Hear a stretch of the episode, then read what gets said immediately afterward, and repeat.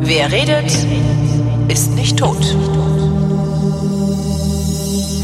Willkommen zur März-Ausgabe der Wirtschaftskunde, wie immer mit Christian Bayer und Rüdiger Bachmann. Guten Tag, die Herren. Hallo zusammen. Hallo. Thema heute, Lars P. Feld. Es gibt ja den Sachverständigenrat zur Beurteilung der gesamtwirtschaftlichen Lage, so heißt das Ding, ne? Machen wir schon wieder Sachverständigenrat-Podcast? Ist jedes Mal einmal ich, pro Monat. Ich kann ja auch nichts dafür, dass das Lars P. Feld jetzt nicht mehr im Sachverständigenrat ist, ist sondern äh, raus ist.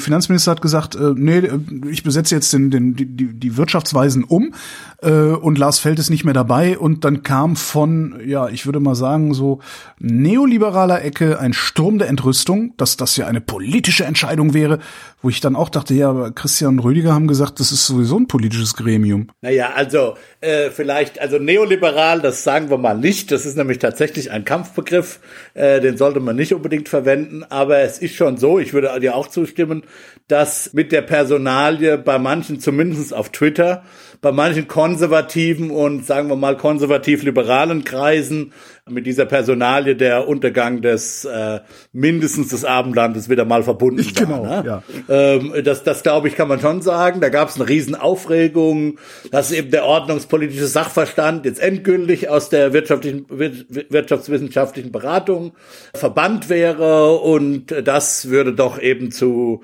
ungezügelten Ausgabeorgien führen und so weiter und so weiter, was da alles äh, äh, befürchtet äh, wurde. Und da, da, da, das stimmt schon. Was ist denn bitte ordnungspolitischer Sachverstand? Und warum das haben wir drei den nicht? Gerne. Ja, das ja kom kompliziert. Ha? ähm, Sachverstand ist schon immer die Schwierigkeit. Aber ähm, gut, Or Ordnungspolitik ist die Idee, sich mit den Regularien der Wirtschaftspolitik, also mit den Regularien der Wirtschaft zu, besch zu beschäftigen. Ja. Also sich darüber Gedanken zu machen, nicht äh, sozusagen ganz konkret äh, soll man jetzt dieses oder jenes tun, sondern eben welche Institutionen sollte man haben. Also äh, das ist sozusagen die Verfassungspolitik der Wirtschaftspolitik in einem gewissen Sinne. Ja, aber dann eben auch schon weitergehend eben zu sagen, darauf sollte sich die Wirtschaftspolitik beschränken. Das ist im Grunde genommen schon eine, die, also man kann ja einer, einerseits der Meinung sein, dass die Wirtschaftspolitik Rahmenbedingungen brauchen die, und die, sagen wir mal, überhaupt die Wirtschaft ähm, für ihr Funktionieren gute Institutionen braucht. Das ist ja, denke ich, völlig unstrittig. Ja. Die Frage ist, äh, oder das ist die sozusagen eine der, sagen wir mal, die die klassische orthodoxe ordoliberale Haltung, dass der Staat im Grunde genommen mehr nicht machen müsste. Also wenn er eben dann eine funktionierende Wettbewerbsordnung bereitgestellt hat und äh, wenn zum Beispiel die Geldpolitik für einigermaßen stabile Preise sorgt und ansonsten halt auch noch, wie gesagt, der rechtliche Rahmen, da gehört ja noch ein bisschen mehr zu, Gewerbeordnung, keine Ahnung, wie auch immer, Gesetz gegen unlauten Wettbewerb, äh, was gibt's noch? Also solche, solche Rahmenregulatoren, dann vielleicht in moderner Zeit auch noch Umwelt, äh, die entsprechenden Umweltregularien. Äh, Wenn das alles ge gemacht ist, dann braucht der Staat eben nicht einzugreifen. Das ist sozusagen die traditionelle, äh, sozusagen ordnungspolitisches Denken. Ähm, funktioniert das? Irgendwo?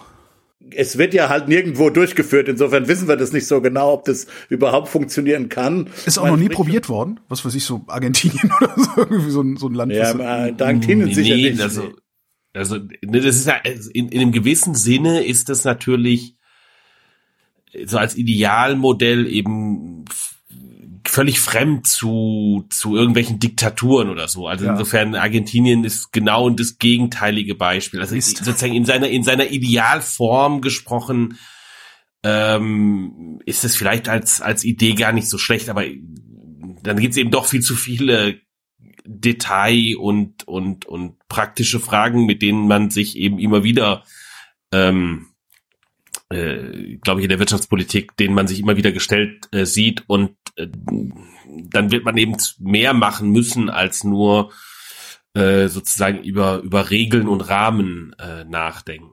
Mehr, naja, ich denke, mehr im Sinne von der Staat, mehr im Sinne von der Staat greift tatsächlich in den Markt ein und gibt Geld aus, zum Beispiel, oder wie? Ja, zum Beispiel, das ist das ist ein ja. Beispiel. Also es ist mhm. eben nicht nur um Details, es geht eben nicht nur um Details, sondern es gibt eben äh, nach Meinung, das ist sozusagen die traditionell keynesianische Meinung, würde aber sagen, dass das inzwischen die Mehrheitsmeinung ist in, äh, über die Ökonomen. Es gibt eben darüber hinaus jedenfalls in makroökonomischen Zusammenhängen durchaus bestimmte Art von Marktversagen, äh, bestimmte Koordinationsprobleme, die eben nicht dazu führen, dass eine Ökonomie von alleine relativ schnell in Vollbeschäftigung kommt. Mhm. Wo, wobei selbst das, da, bin ich, da würde ich dir nicht ganz zustimmen, weil ich glaube, selbst das könnte man, also man kann selbst sozusagen in so einem äh, keynesianischen oder zumindest so einem neukeynesianischen äh, Bild der Ökonomie äh, in so einer Vorstellung kann man sehr äh, ordnungspolitisch, wenn man wollte, denken. Dann würde man eben äh, sagen, naja, die Zentralbank, die für, folgt halt einer,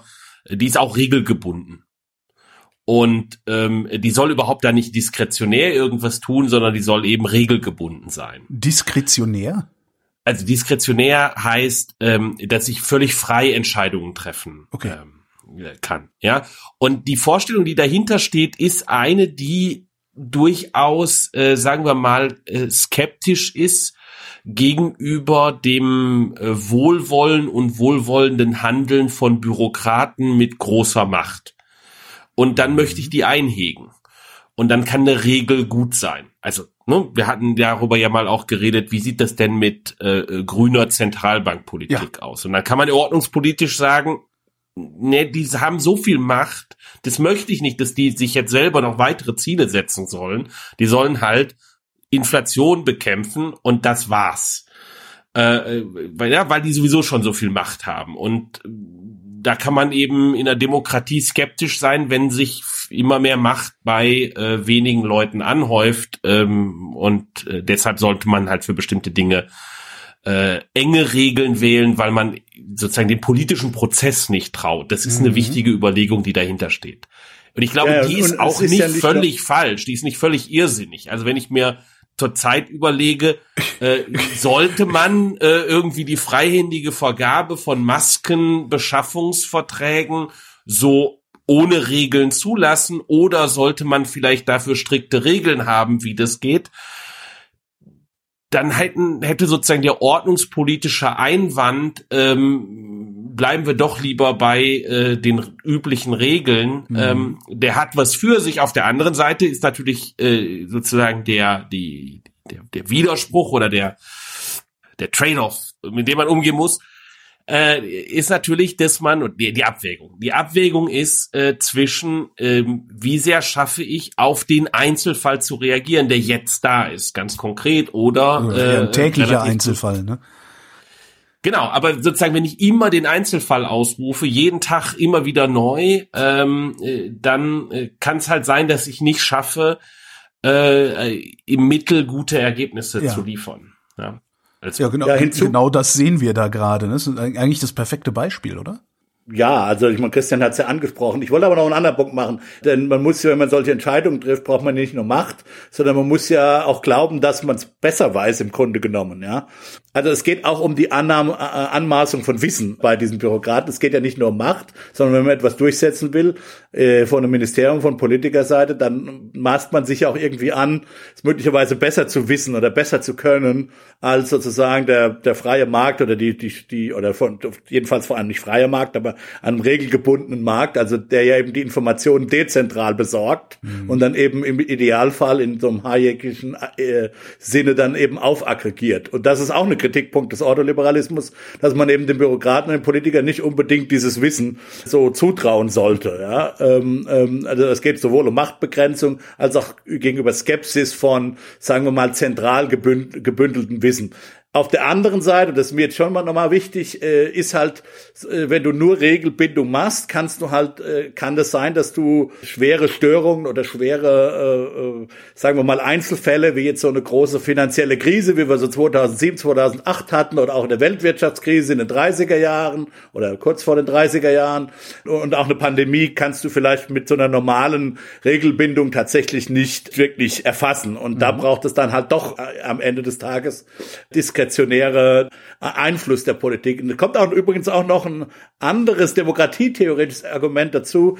Äh, also man kann das ja auch umdrehen. Bei, bei der Zentralbank, die eben nicht gewählt sind, ist klar, dass man die einschränken will, diese Bürokraten. Und da will man eben nicht, dass sie sich noch mehr Macht zu zugestehen. Auf der anderen Seite kann man sagen, warum gibt es eigentlich auch für gewählte Politiker, ja? Also warum soll man zum Beispiel das Parlament unnötig oder über Gebühr mit Regeln aufbürden, ja? Mhm. Denn letztlich sind das ja äh, Parlamentarier, die sind uns gegenüber verantwortlich. Das ist unsere Stimme und warum, warum sollen die sich dann, äh, warum soll man die, äh, äh, ja, an, an welche Kandare äh, soll man die legen? Also warum sollen die sich so binden mit Regeln, äh, wenn sie doch letztlich dann gegenüber uns verantwortlich sind? Also das ist auch immer, ist auch ein demokratietheoretischer Trade-off, hat auch eine ökonomische, wie gesagt, da gibt es einen ökonomischen Aspekt dahinter, weil man sagt, dass zum Beispiel bestimmte äh, ähm, naja, sagen wir mal, bestimmte Mitglieder, äh, zum Beispiel zukünftige Generationen, nicht richtig repräsentiert sind, ja. Das ist ja der Grund, warum wir eine Schuldenbremse reingeschrieben haben in die Verfassung. Das ist ja eine so ein großes ordoliberales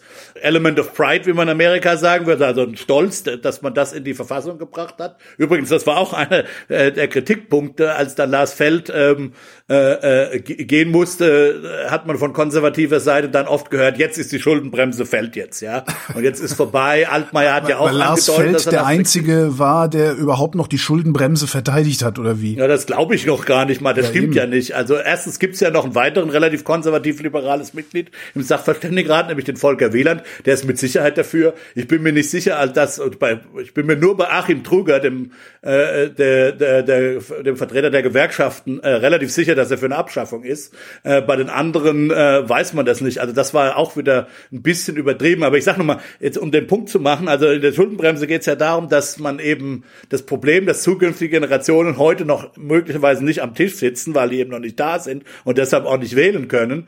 Und deswegen will sich die Politik äh, selbst binden. Auf der anderen Seite bedeutet halt so eine Schuldenbremse auch, dass äh, im Grunde genommen das Parlament, das das damals verabschiedet hat, zukünftige Parlamente und damit zukünftige Souveräne bindet. Und das ist halt auch nicht so klar, dass man, dass man das unbedingt will. Also da gibt's für und wider, würde ich dann äh, tatsächlich sagen. Und zwar von sowohl demokratietheoretischer als auch ökonomischer Seite. So, jetzt würde gerne äh, Scholz ähm, entweder äh, Südekum oder Fratscher ähm, anstelle von Lars Feld dahinsetzen und äh, die CDU und CSU laufen quasi amok. Ist das, also es hört sich gerade so ein bisschen so an, als wäre das einfach nur politische Folklore, der wir dabei wohnen und äh, eigentlich inhaltlich gar nicht sonderlich motiviert. Es ist schwer zu sagen, aber also die Frage ist halt, wie, wie einflussreich ist wirklich dieser Sachverständige? Ja, also wie, wie, viel Einfluss schreibt man ihm zu? Ne? Ja, ja ähm, also wenn man wenn man sehr skeptisch ist, dann würde man sagen, naja, der, der gibt halt da einmal im Jahr dann so ein Gutachten ab und dann wird es äh, in den Schrank geräumt. Ich glaube, es passiert durchaus mehr, ähm, weil das ja doch äh, in diesen bürokratischen Apparat in der Regierung äh, eingeht. Äh, da müssen sich äh, die Leute ein bisschen mit beschäftigen, nicht unbedingt der Minister, äh, die Bundeskanzlerin, ähm, sondern aber sozusagen die, die, die der bürokratische Apparat halt muss, muss da zumindest irgendwie irgendeine Idee zu haben, wie man zu den aufgeworfenen Themen äh, denn Stellung bezieht. Insofern fließen da schon Ideen äh, und Informationen äh, hin und her und äh, das spielt eine Rolle. Ähm, ja, und die Presse greift ja auch auf, also es spielt genau, schon eine Rolle. Genau. Also zumal ja der Sachverständigenrat eh diese Rolle hat, eigentlich die Bevölkerung und nicht die Bundesregierung zu beraten. Ja, das ist eben unklar. Ja, der, der macht halt, der, der Sachverständigenrat macht halt so, ich finde ich jetzt aus Bevölkerungssicht eher den Eindruck, als wäre das die Instanz, die ähm, ja die Politik erklärt. Also ne, die Politik denkt sich was aus, dann kommt der Sachverständigenrat, macht da seinen Stempel drauf und sagt, ja, wir sind die Fachleute, äh, das ist jetzt approved und darum ist das gut. So den Eindruck macht das. Naja, der Sachverständigenrat hat, hat leider, das steht übrigens sogar im Gesetz, meine ich, hat halt äh, diese, diese Twitter-Rolle im Grunde genommen. Und das, das hat man übrigens auch in der Pandemie dann gut gesehen, denn der Sachverständigenrat war meiner Meinung nach nicht sonderlich aktiv, wenn man ehrlich ist. Ja, also es ist ich habe von so, dem überhaupt gar nichts gesehen. Ja, genau. Also es ist nicht äh, so, dass aus dem Sachverständigenrat jetzt zündende Ideen kamen, würde ich behaupten. Also sagen wir mal so, ich habe von Südekum und Fratscher habe ich mehr mitgekriegt als vom gesamten Sachverständigenrat. Ja. Das äh, ist zu vermuten. Ähm, also wie gesagt, dass also die Empirie zeigt einfach, dass er und ich glaube, dass das eben kein Zufall ist, dass es auch nicht, dass ich will die, deswegen die handelnden Personen da gar nicht kritisieren, sondern ich glaube, dass es strukturelle Ursachen hat, weil er eben wie gesagt, man versucht da zwei Dinge auf einmal zu tun. Einerseits das Volk zu beraten, eben wie gesagt so ein Ökonomieerklärer zu sein, äh, was ja heute, äh, sagen wir mal, über die Kombination von Econ, Twitter und dem, den, den Journalisten, die da anwesend sind, ja viel schneller und zeitnäher gehen kann. Aber jedenfalls, und dass die eine großartige Podcasts. Sicher, äh, und großartige Podcasts. wir. Genau. Also es gibt diese, diese eine Erklärung. Dann würde ich aber sagen, wenn das so ist, dann hast du völlig recht, dass dieses äh, politische Gezerre da unwürdig ist. Und dann muss man tatsächlich auch fragen, also wenn der, wenn der wirklich sozusagen der, der Volksberater sein soll oder der, der Wirtschaftstüv fürs Volk, dann müsste man doch, würde man denken, de, die eigentliche Ernennung im Parlament passieren. Ja, und zwar würde ich sagen nach Anhörungen, ja, äh, von möglichen Experten. Da kann man sich dann überlegen, welche, wie das, wie das zu gehen hat, wer da eine Vorauswahl trifft, dass es auch fachlich geeignet ist. Und dann aber würde man sich doch wünschen, dass das eigentlich, äh, dass die eigentlich von den Parlamentariern ausgewählt werden und nicht, nicht so in Hinterzimmer-Türchen zwischen Kanzleramt, äh, dem Forschungs-, äh, dem äh, Finanzministerium und dem Wirtschaftsministerium ausgeklüngelt wird. Also äh, wenn es eine Volksberatung sein soll, müsste man die, finde ich, müsste man die Ernennung und die Berufung des Berufungsverfahrens ganz anders machen. Umgekehrt, darüber haben wir ja schon mal gesprochen, deswegen sage ich es jetzt noch mal kurz, wenn es sich eigentlich doch um eine Politikberatung geht, dann würde ich mir wünschen, dass man halt ein CAA-Modell macht, also wie gesagt das amerikanische Modell, das dann tatsächlich in der in Berlin mit der Regierung, mit den mit der Bürokratie direkt arbeitet und zwar Fulltime, nicht da so als Nebenjob äh, äh, äh, irgendwelche distanzierten Professoren. Also jeden, ja, also genau. Und, und und ich glaube halt, was wir was wir brauchen, wir sollten, wenn wir beides haben wollten, sollen wir es einfach aufsplitten und äh, und beides sozusagen passgenauer auf das jeweilige Erfordernis verändern ähm, und äh, dann hat das jeweilige Gremium nur ein Ziel und das kann es dann aber auch hundertprozentig erfüllen und zurzeit haben wir halt so ein Gremium, das ist irgendwie meiner Meinung nach nicht Fisch, äh, nicht Fleisch. Wenn ich jetzt vielleicht noch kurz was zu Südekum und Fratscher sagen darf, das ist natürlich klar, dass das ein Politikum war. Ja, die, die CDU, also die beiden sind, also zumindest Fratscher, denke ich, relativ eindeutig in der Öffentlichkeit als äh, gilt er als SPD-Ökonom. Äh, Jens Südekum weniger, wobei er auch nicht da, hinter Berg hält, dass er Parteimitglied ist und große Sympathien für, für, sagen wir mal, die Politik auch von Olaf Scholz hat.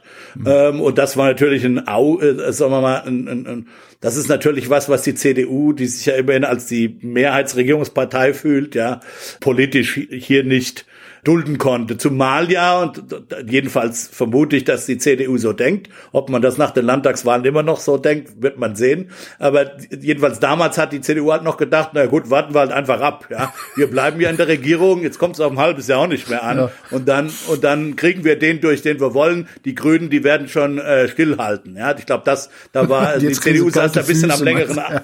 am längeren Hebel einfach. Ja. Ich würde trotzdem sagen, dass es sich ein bisschen um eine unwürdige Schauspiel handelt. Und wie gesagt, ich, ich will jetzt nicht das äh, so persönlich auf Lars Feld aufmachen. Man kann einerseits sagen, er hatte zwei Amtsperioden, zehn Jahre ist, ist dann irgendwann genug. Äh, Man kann andererseits aber auch sagen, dass in der Tat er einen Aspekt vertritt, den so die anderen ähm, äh, Sachverständigen nicht vertreten. Insofern hat es ja auch zum Beispiel, es gab jemanden, Kommentator auf, von der Linken, äh, äh, darüber, äh, die gesagt haben, sie hätten, sie hätten sich durchaus vorstellen können, Lars Feld äh, im, im, äh, im, im Sachverständigenrat zu halten, einfach aus Diversitätsgründen, Meinungsdiversitätsgründen. Ähm, also ich finde das, äh, ich finde das, ich würde das relativ entspannt sehen. Hat Lars Feld in der Kombination übrigens in seiner Kommentaren dazu auch gemacht. Ich finde es aber schon ein unwürdiges Schauspiel, dass man sich halt nicht halt einigen können. Und es wäre ja auch jenseits, es gibt ja hervorragende Ökonomen in Deutschland, die für beide Parteien vernünftig gewesen wären, die hervorragend ausgewiesen sind, die, die sich, die Interesse haben an Politik. Ich nenne jetzt bewusst keine Namen, um sie nicht äh, zu äh, weiter zu verbrennen. Ähm, und dass man sich nicht hat einigen können, auch jenseits der, sagen wir mal, offensichtlich Kandidaten Südekum und Fratscher, äh, ist schon ein unwürdiges Schauspiel. Und zwar von beiden Seiten, wenn man das so, wenn ich das mal so sagen darf. wenn, wenn ich ganz ehrlich bin, äh, ich finde halt auch äh, dieses das, das Verfahren, ne, so eine Personalie dann quasi öffentlich zu klären, finde ich halt eigentlich, das ist nicht besonders gelungen, sagen Ja. wir mal. Einfach auf der, sagen, auf der persönlichen Ebene. Es sind immer Menschen, mit denen man da umgeht und das muss man nicht haben. Also Du meinst, Christian, da hat jemand Anstand gefehlt. naja. und Stille. Äh, Ich habe noch eine Frage aus den, aus den Kommentaren von der letzten Sendung. Da fragt Ja, Timo. Timo schreibt, wäre schön, wenn sich der Podcast einer Vol in, in einer Folge der Definition von Blasen widmet. Weil wir hatten es ja mit dem Bitcoin und den Blasen, der Blasenbildung da. Lässt sich das einfach erklären, was eine Blase ist? Ja. Ja. Mach mal Christian jetzt. Onkel, erklär doch mal, was eine Blase ist. Genau. Äh, okay, also sozusagen, man kann das ganz technisch, könnte man das machen. Äh, dann hat das was für die Ma Mathematikfans mit dem Lösen von äh, Differential oder Differ ja, Differentialgleichungen zu tun. Ähm, äh, Machen wir nicht aber technisch, nicht, technisch. Ähm, äh, geht's geht's um Folgendes: äh, Irgendein Vermögensgegenstand hat einen Wert, der gerechtfertigt ist durch ähm, die äh, die zukünftigen Zahlungen, die aus dem Vermögensgegenstand kommen. Ja, also irgendwie, ich habe Nehmen wir mal an, ich hätte einen Apfelbaum äh, und der produziert halt Äpfel und der produziert irgendwie in jeder Saison produziert der Äpfel und diese Äpfel äh, sind sozusagen der fundamentale Wert dieses Apfelbaums.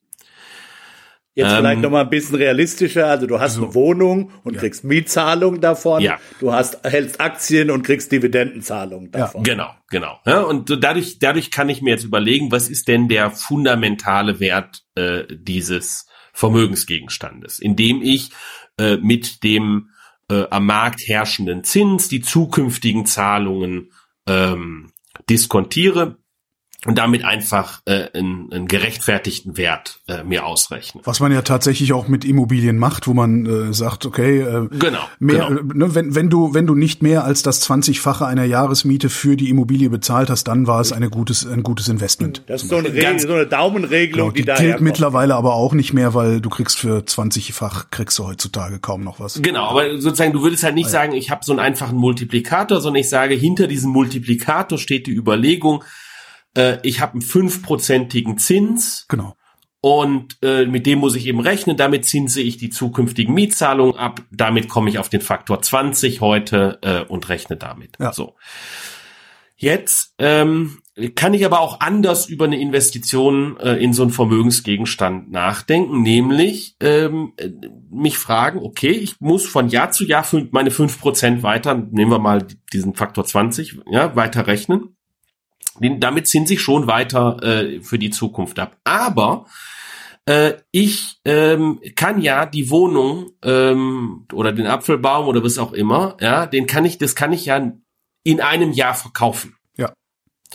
Und selbst wenn ich jetzt äh, überhaupt keine Miete dafür bekomme oder eben ganz wenig, ja, weniger als fünf Prozent meines Kaufpreises, dann kann sich diese Investition immer noch lohnen, weil ich glaube, dass der Wert dieses Vermögensgegenstands, zu dem ich den verkaufen kann, äh, dass der eben auch steigt. Ja, Spekulation. Ne?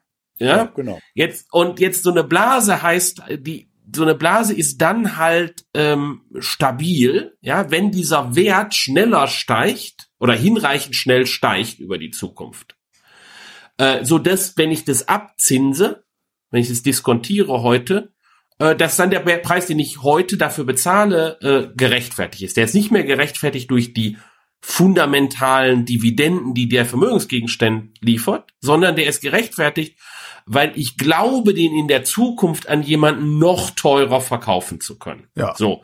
Und jetzt geht man halt, da würde man normalerweise davon ausgehen, dass solange wir in einer Welt leben, die endlich groß ist Mhm. und wir zu einem positiven Zins die Zukunft diskontieren, dann muss der, dann muss der Preis von diesem Vermögensgegenstand mit, mit der gleichen Rate wachsen, Ja, wie der Zins ist. ja, So, wenn der Zins aber hinreichend groß ist, heißt das, dass der Vermögensgegenstand im Wert schneller zunehmen muss, äh, als das ökonomische Wachstum ist. Und zwar dauerhaft.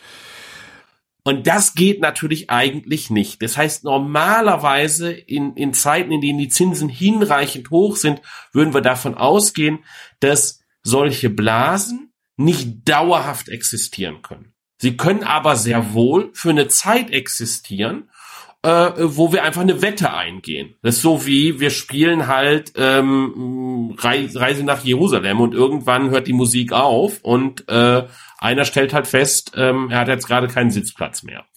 Ja, aber so eine, das kann immer noch eine, eine faire Wette sein, die wir machen unter uns äh, gegenseitig. Ja. Da wird ja nur Geld umverteilt quasi. Und wenn wir Lust haben, äh, daran teilzunehmen, dann kann das immer noch ein Ergebnis des Marktgeschehens sein.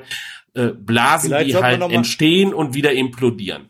Vielleicht soll man noch mal kurz sagen, wa- was das diese Analogie mit der Reise äh, nach Jerusalem tatsächlich bedeutet. Das bedeutet dann, also wenn die Blase platzt, dass es eben Leute geben wird, die ähm, die nicht mehr verkaufen können. Ja. Die ja, aber was bedeutet das dann in der im Wirtschaftsgeschehen? Das bedeutet, dass die Leute eben nicht mehr zu diesem hohen, also einige werden das, das ist eben der Punkt, einige werden einen Stuhl abkriegen und das bedeutet, die werden zu diesem erwarteten hohen Preis tatsächlich auch verkaufen können und damit einen riesen Reibach gemacht haben, aber einige werden das nicht mehr können, ja? Und das sind dann die in der Analogie, die keinen Stuhl mehr abbekommen haben. Ja? genau. Was für ein Aber habe ich da noch gehört bei dir, Christian? Ja, das Aber ist, dass äh, wenn der Zinssatz in der Ökonomie, mit der, mit dem ich solche Anlagen typischerweise erwarten würde zu verzinsen, ähm, wenn der hinreichend niedrig ist, nämlich kleiner als die Wachstumsrate der Ökonomie, dann kann ich durchaus äh, rational davon ausgehen, dass der Wert meines Vermögensgegenstandes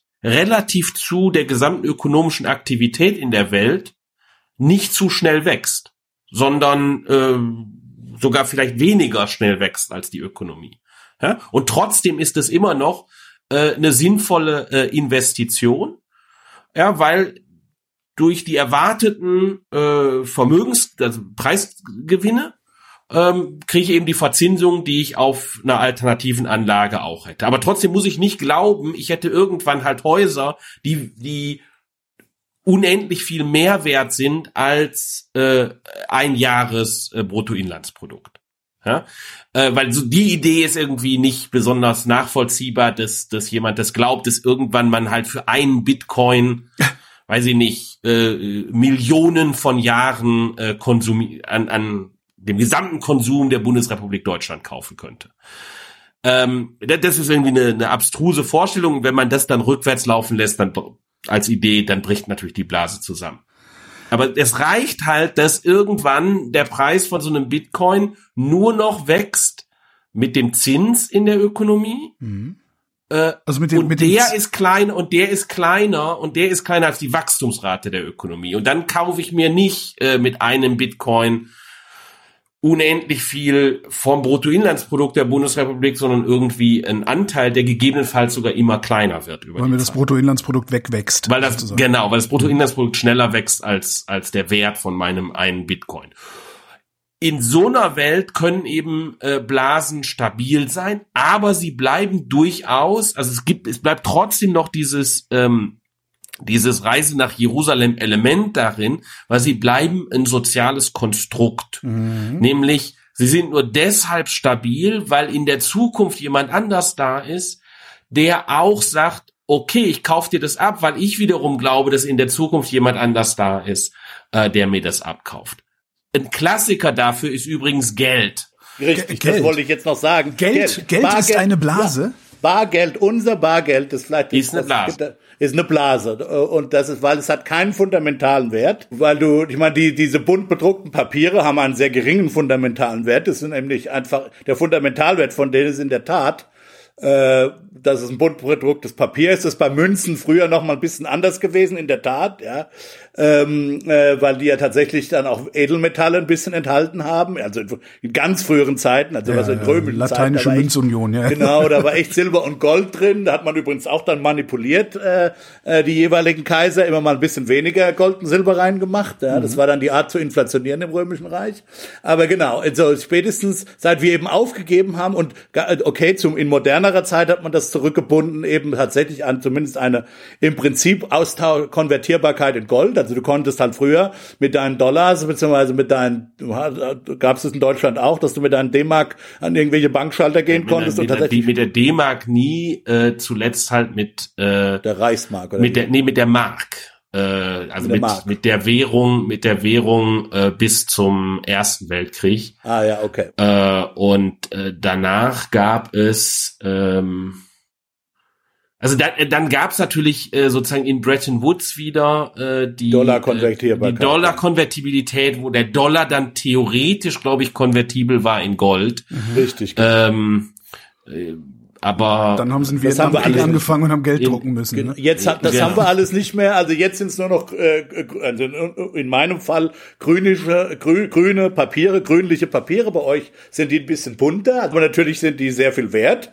Also jeder will die haben. Und warum? warum? Das ist genau, was Christian sagt. Das ist dieses soziale Konstrukt dass ähm, äh, dass eben ich weiß, dass oder dass derjenige, der mir etwas Wertvolles gibt, wie zum Beispiel ein Kebab, ja, gegenüber äh, äh, diese grünen, diese diese bunten Papierchen von mir nimmt, weil er weiß, dass er mit diesen bunten Papierchen ihm jemand anderes auch was Wertvolles geben kann und so weiter. Hinzu kommt allerdings ähm, dass der Staat dem Ganzen nachhelfen kann. Also es ist, ist nicht, nicht, nur, nicht nur ein soziales Konstrukt, Ich beziehungsweise wollte gerade sagen, also, du, du kannst ja deine Steuern damit bezahlen. Richtig, das, das kann ich halt mit, genau. das kann ich mit Richtig. meiner Wohnung nicht, also unmittelbar Richtig. jedenfalls nicht. Genau, also das ist genau der Punkt. Der Staat hilft dem nach, wobei wir das allerdings äh, äh, durchaus ähm, hatten wir schon mal über Zigarettenwährung gesprochen. Ich meine, Ja, wir hatten schon mal über ja. Zigarettenwährung, genau. Also da, da, da entsteht das spontan. Auf der anderen Seite haben Zigaretten auch tatsächlich einen fundamentalen Wert, muss man auch dazu sagen. Die kannst du nämlich rauchen, ja. Mhm. Ist Das dann, wäre das dann Inflation eigentlich? Nö, das wird Deflation, Deflation, weil du, stimmt, die, ja, weil du die, weil du Stimmt. die Geld, Geldmenge ja vernichtest, Ja, genau. so ähm, äh, das ist genau das Gegenteil. Also der Staat hilft nach, dass du eben die Steuern äh, bezahlen kannst, Ja. aber im Prinzip bleibt es. Insofern hat, wird diesem, diesem sozialen Konstrukt sozusagen mit der Rechtsordnung nachgeholfen.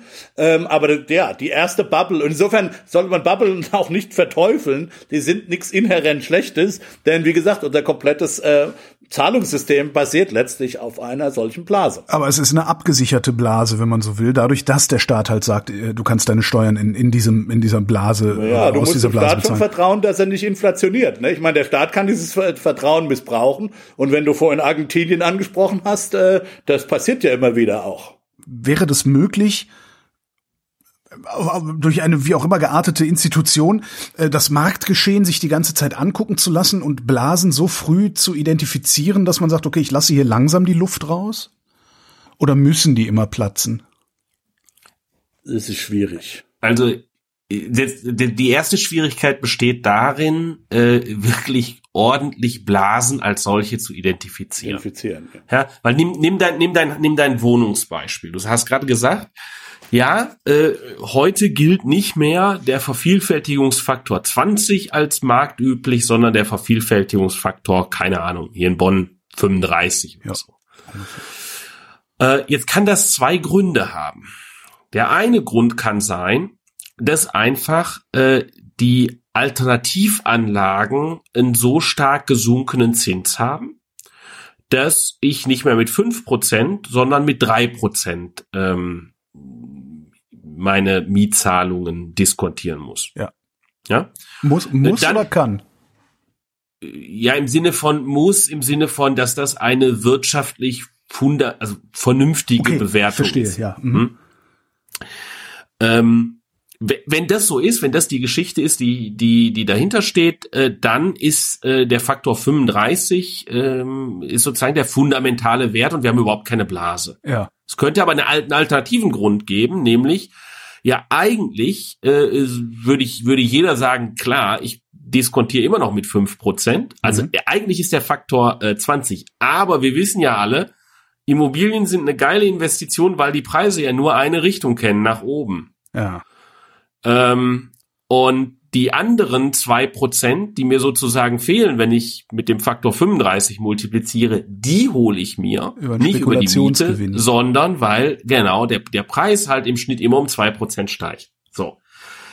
Ähm, dann haben wir eine Blase. Aber die beiden Geschichten zu unterscheiden aus Daten heraus Ja. ist im Kern unmöglich. Also nicht völlig, aber schon sehr. Der sehr Computer schwierig. muss sehr groß sein, wahrscheinlich. Ja, du Ja, beobachtest also- ja die Zinsen. Das verstehe ich jetzt nicht. Du kannst ja im Prinzip, kannst ja gucken, ob die Zinsen der Alternativanlagen gefallen sind. Ja, aber, aber was ist denn die kor korrekte Alternativanlage? Du beobachtest vor allen Dingen nicht das Narrativ, das dazu führt, dass in Berlin Wohnungen gekauft werden. Das kannst du, ne? Also dann auf einmal Das ist ist es, auf einmal ist es in China total fashionable, in Berlin Wohnungen zu kaufen. Ähm, und du weißt nicht warum und du weißt nicht, wie es wieder aufhört und so. Und spätestens da wirst du wahrscheinlich nicht mehr beobachten können. Ja, ich wollte auf was anderes hinaus. So. Ich wollte eben sagen, dass das Ganze, es ist nicht nur der Zins. äh, äh, der, der Christian hat das Modell ein bisschen vereinfacht dargestellt. Es ist eben nicht nur der Zins, ich bin sondern halt ein bisschen doof. Mit mir muss man immer ein klein bisschen. Ja, nee, ist ja auch gut. Aber ich wollte, hier ist, glaube ich, die die Vereinfachung äh, blendet ein Element aus, äh, die da eben mit reinkommt und die man eben nicht beobachten kann. Und das ist tatsächlich Psychologie. Weil es eben so, die Ökonomen nennen es in der Fachsprache den stochastischen Diskontfaktor, okay? Stochastischer Diskontfaktor, großartig. Genau, ist der, ist der ist ein, ist ein riesiges, äh, ein riesiges äh, äh, Mund voll. Aber ähm, ähm, äh, vereinfacht gesagt geht es eben darum, dass es eben nicht nur sozusagen mit dieser, diese Zahlungsströme werden eben nicht nur mit dem, einem irgendwie gearteten objektiven Zins, von dem man auch völlig richtig nicht genau weiß, was eigentlich die alternative Anlage ist. Ähm, und aber was das eben auch bedeutet, ist, dass die ein, die Haushalte oder diese Investoren auch ihre Risikoeinstellungen zum Beispiel mit reinbringen. Ja. ja? Und, und die ändern sich eben ja. über die Zeit. Äh, dass die sehen in der Pandemie vielleicht ganz anders aus als in der Boomphase, in der geopolitischen Krisenzeit wiederum anders. Ja, und es spielen halt diese Dinge auch eine Rolle. Und das ist halt schlechterdings tatsächlich völlig unbeobachtbar. Und insofern hm. ist es so, dass der äh, Eugene Farmer, der für diese Dinge unter anderem auch den Nobelpreis bekommen hat, der eben sagt, dass äh, tatsächlich äh, das schlechterdings unmöglich ist, empirisch wirklich sauber zwischen Blasen und äh, ja ähm, Änderungen in Vermögenspreisen, die eben zum Beispiel aus aus aus aus, aus psychologischen Gründen, hm. äh, äh, ähm, äh, aus Risikoeinstellungsgründen zum Beispiel. Wobei, wenn eine Blase ja so auch ein psychologisches äh, Konstrukt ist, dann können ja im Grunde auch nur psychologische Gründe dazu führen, dass sie platzt, oder?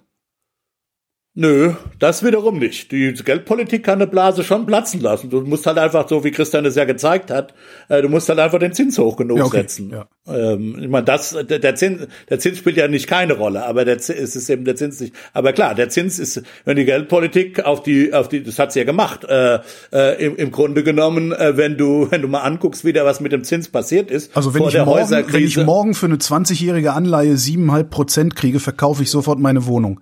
Ja, genau, zum Beispiel, ja. Und genau das, so hat's die Amerika, das ist ja letztlich so genau passiert. Wenn man sich mal anguckt, was eigentlich mit dem Leitzins passiert ist, ähm, äh, im, äh, im Vorfeld der amerikanischen äh, Immobilienkrise, die dann eben zur großen finanziellen Rezession wurde, wie man das ja sagt, ja, äh, die dann den Euro, die Eurokrise ausgelöst hat, etc., etc., war also ein Riesending, ja.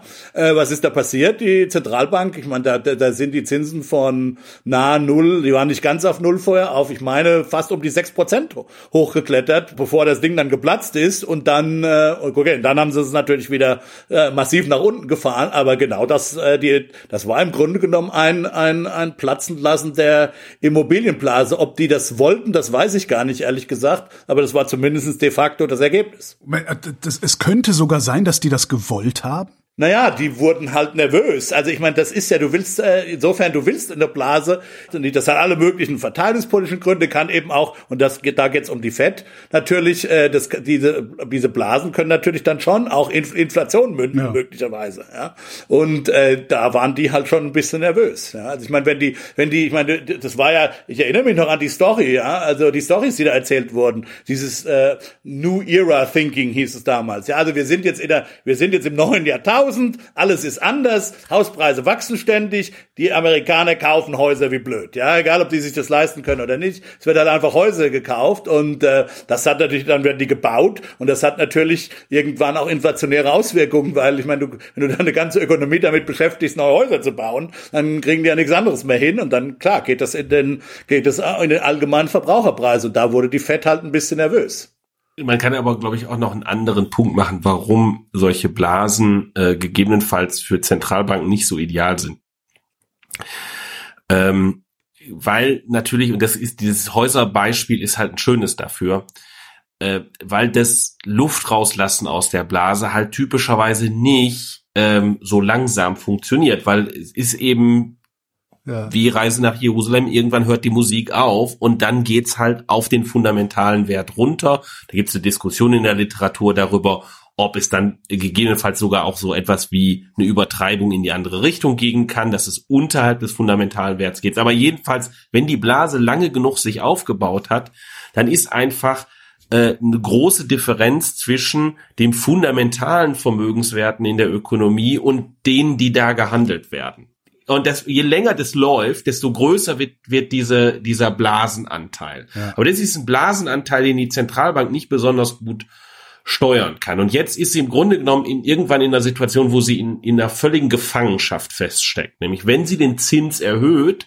dann platzt dieser, dieser Blasenanteil auf einen Schlag äh, im Zweifelsfalle, geht er richtig weit runter. Mhm. Ja, weil das im, im Extremfall ist das fast nur ein Vermögenstitel, ja, äh, der da so, so, so ein großer Anteil in der Blase ist. Und dann äh, geht dieser Teil weg, äh, der, der Vermögensumlauf in der Ökonomie, der bricht völlig zusammen und das hat Nachfragewirkung wir haben eine relativ fette Rezession. Und dann bewegt sich die Zentralbank in eine Situation, wo sie entweder wählen kann, äh, dazwischen die Zinsen zu erhöhen äh, aber damit eine riesige Rezession auszulösen mhm. oder diese private Blase dauerhaft zu stützen. Also immer dann, wenn es halt irgendwie das Risiko besteht, dass die Blase zusammenbricht, äh, zu sagen, ja, dann sen senken wir jetzt doch die Zinsen. Auch das ist natürlich nicht ganz so ideal, weil das hat Verteilungswirkung, weil diese Blase ist eben, wie ich gerade sagte, die ist halt privat. Da machen Leute äh, Gewinne daraus, dass sie äh, anderen Leuten einreden. äh, das ist hier äh, ein toller Vermögensgegenstand, weil du findest übermorgen jemand anderen, böse formuliert, der noch blöder ist äh, und dir das und dir das für äh, was Wertvolles abkauft. Ähm, und normalerweise haben wir gesagt, macht dann machen wir das mit Geld. Ja. Das ist das Geschäft der Zentralbank und das Schöne an der Zentralbank ist, die gehört uns allen. Ja, ähm, das heißt, sozusagen, wir verkaufen uns im Zweifelsfalle uns allen halt diese Idee, hey, guck mal, hier sind bunt bedruckte Scheine, willst du mir dafür nicht Dienstleistungen und Güter geben, weil morgen findest du einen anderen, der noch blöder ist und ja. der dir auch wieder Güter und Dienstleistungen für die bunten Scheine verkauft.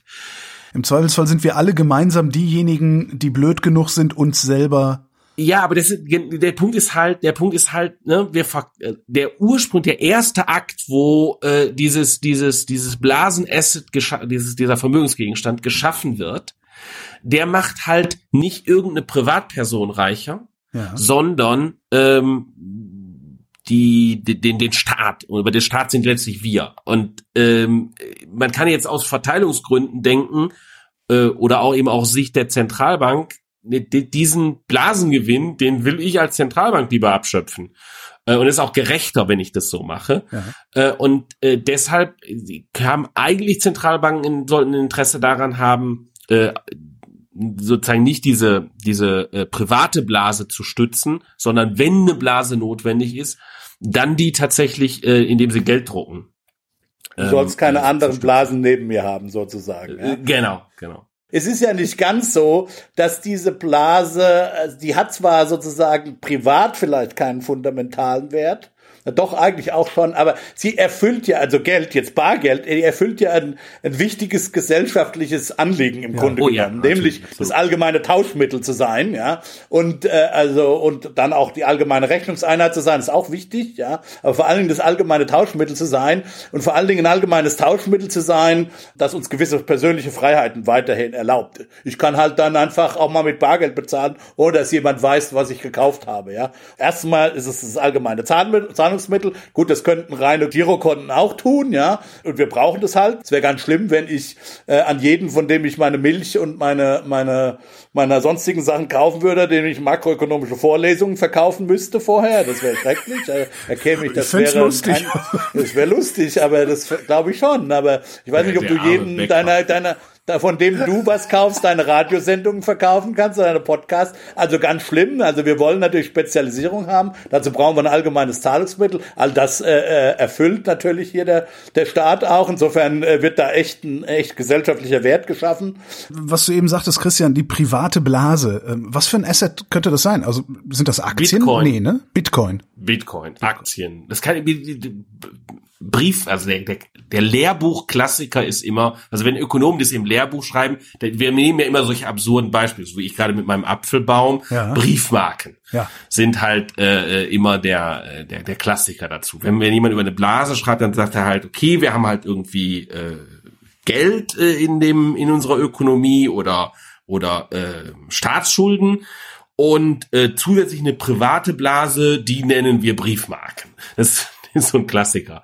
Äh, aber ja, ähm, prinzipiell kann das alles sein, weil wir müssen uns einfach nur darauf einigen zu sagen, hey, das ist, meistens gibt's dann auch eine Geschichte, die dazu erzählt wird. Ja, klar. Ja. Wobei die Briefmarke und die Aktie haben ja tatsächlich noch einen fundamentalen Wert, der steht drauf. Ne? Gut, der ist bei der Briefmarke sehr gering. ja, aber auch aber, aber ich meine, er ist nicht Briefmarken null. sind Also- eher wie Kunstgegenstände, ne? Also Ja. Kunstgegenstände ist dann Ja. auch so ein Klassiker, ja? Also Ja, genau, Ähm, genau. Was ist der Fundamentalwert von einem Van Gogh? Also ich meine, sicher, die haben einen gewissen kunsthistorischen Wert, aber ich meine, also der reine Materialwert von einem Van Gogh dürfte relativ gering sein. Ja. Ja. Also Vor allen Dingen ist das Ding echt Ja, alt. oder auch, oder auch die Einnahmen, die du damit, du könntest ja denken, okay, das wollen jetzt Leute, Leute genießen, das zu sehen. Ja, und deshalb, wenn ich das jetzt in, in, in, wie in ein Museum äh, hänge, dann kann ich damit äh, Eintrittskarten, also ich kann dafür Eintrittskarten verkaufen. Wobei die ja meistens dann im Tresor verschwinden, diese Kunstgegenstände von dem, genau, von dem genau, sprichwörtlichen Texas-Milliardär. Also der wettet darauf gerade ja nicht. Das stimmt. Und der Eintrittskartenverkauf ist ja letztendlich das, was die Blase macht. Nee, eben Nee, nee, nicht. der das, ist, das ist doch Eintrittskartenverkauf der fundamentale Wert. Ach, das ist aber der ist der- so so, stimmt, gering. das ist ja also ich meine, ja, ne, stimmt, die, ja, die, klar. wie viel, wie viel Eintrittskarten, also wie viel Einnahmen mit Eintrittskarten hat der Louvre äh, In der äh, Pandemie. Im, nee, aber gut, im Jahr normalerweise, ja. Ich meine, das ist äh, nie und nimmer ist damit irgendwie ein Preis von äh, Ja. äh, der Mona Lisa oder Gioconda äh, gerechtfertigt. Und da hängen noch viel mehr Kunstgegenstände. Richtig, ich meine, genau. Wenn du das, Alles wenn du das aufaddieren würdest, das ist die Gesamteinnahmen des Louvre durch, äh, durch Eintrittskarten gegenüber dem Marktwert der Kunst, die da drin hängt, dürfte verschwindend gering sein. Interessant wäre dann noch, äh, was die Immobilie wert ist, äh, aber das würde jetzt, glaube ich, dann auch zu weit führen. Dann gab es noch einen Themenvorschlag äh, von Rüdiger kam, der äh, EZB-Konten für Privatleute. Ja, das ging letzte Woche, meine ich, irgendwo durch die Presse. Also das ist auch immer schon mal wieder äh, diskutiert worden. Das geht so unter dem... Also ich meine, ein unter eigenes dem- Girokonto bei der, bei der Zentralbank Ja, haben und, und nicht genau, mehr diese das ist- 8 Euro bezahlen muss für Dienstleistungen, die ich selber vornehme am Computer. Ja, keine Ahnung, ob das dann kostenlos wäre. Vermutlich wäre das, also da gibt es natürlich unterschiedliche Modelle. Ähm, aber ich meine, das läuft unter dem sozusagen dem, äh, dem Stichwort des Electronic Euro, ja. Wobei das ist ein, natürlich eine Fehlbezeichnung ist, weil die meisten deiner Euro, die du hast, sind heute ja schon elektronisch. grad sagen, ja. Im, Im Sinne von, genau, das sind letztlich Einsen und Nullen in irgendwelchen Rechnern.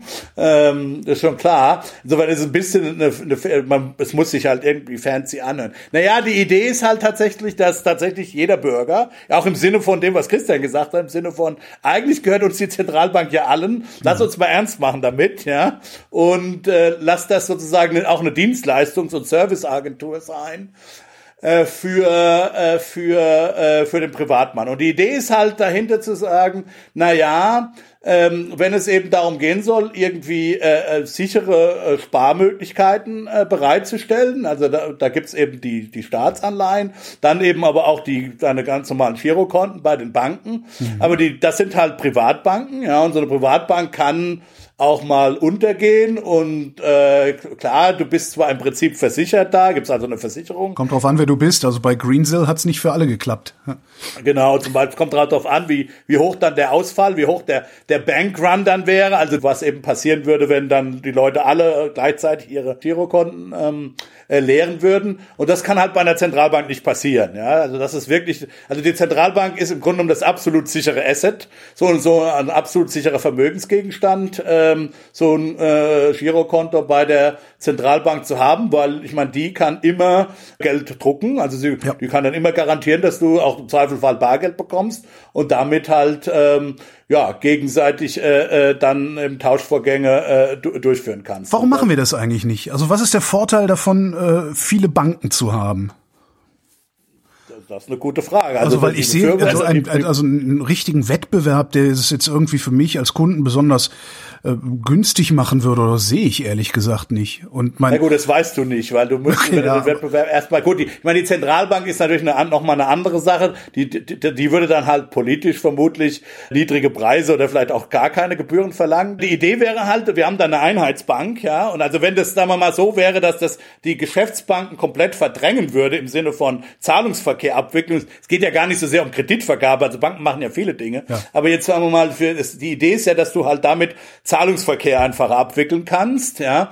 Und ähm, äh, und das ist dann in der Tat wäre das dann tatsächlich so, dass wenn alle ein Konto bei der Zentralbank haben, verschiebst, verschieben die halt nur Nummern quasi, ja. Ja. Also die, so, und so hast du halt noch immer diese diese Zwischen diese Zwischenbuchungen, die notwendig sind, wo dann auch mal, wie gesagt, wenn eine Bank ausfahren würde, tatsächlich was schiefgehen kann. Mhm. Man, wie gesagt, realistisch ist das Risiko jetzt in Deutschland nicht so. Also, aber klar, die Banken sind, äh, die Banken sind private Unternehmen, die können auch pleite gehen im Prinzip. Bei Zentralbank kann das nicht passieren. Und dann verschiebst du halt einfach nur die Zahlen rum und, und that's it. Also da gibt's dann keinerlei Gründe für einen Bankrun mehr, also dass Leute irgendwie äh, irrational ihre, ihre, ihre Konten leeren, plündern wollen, sondern wir sitzen dann halt alle bei der Zentralbank und, und, und machen das. Was- Das ist die Pro-Argumentation. Gut, ähm, aber es läuft natürlich, man kann sich das auch äh, genauso gut vorstellen, wenn man ökonomisch, theoretisch darüber nachdenkt, dann ist äh, äh, das als System nichts anderes als eines,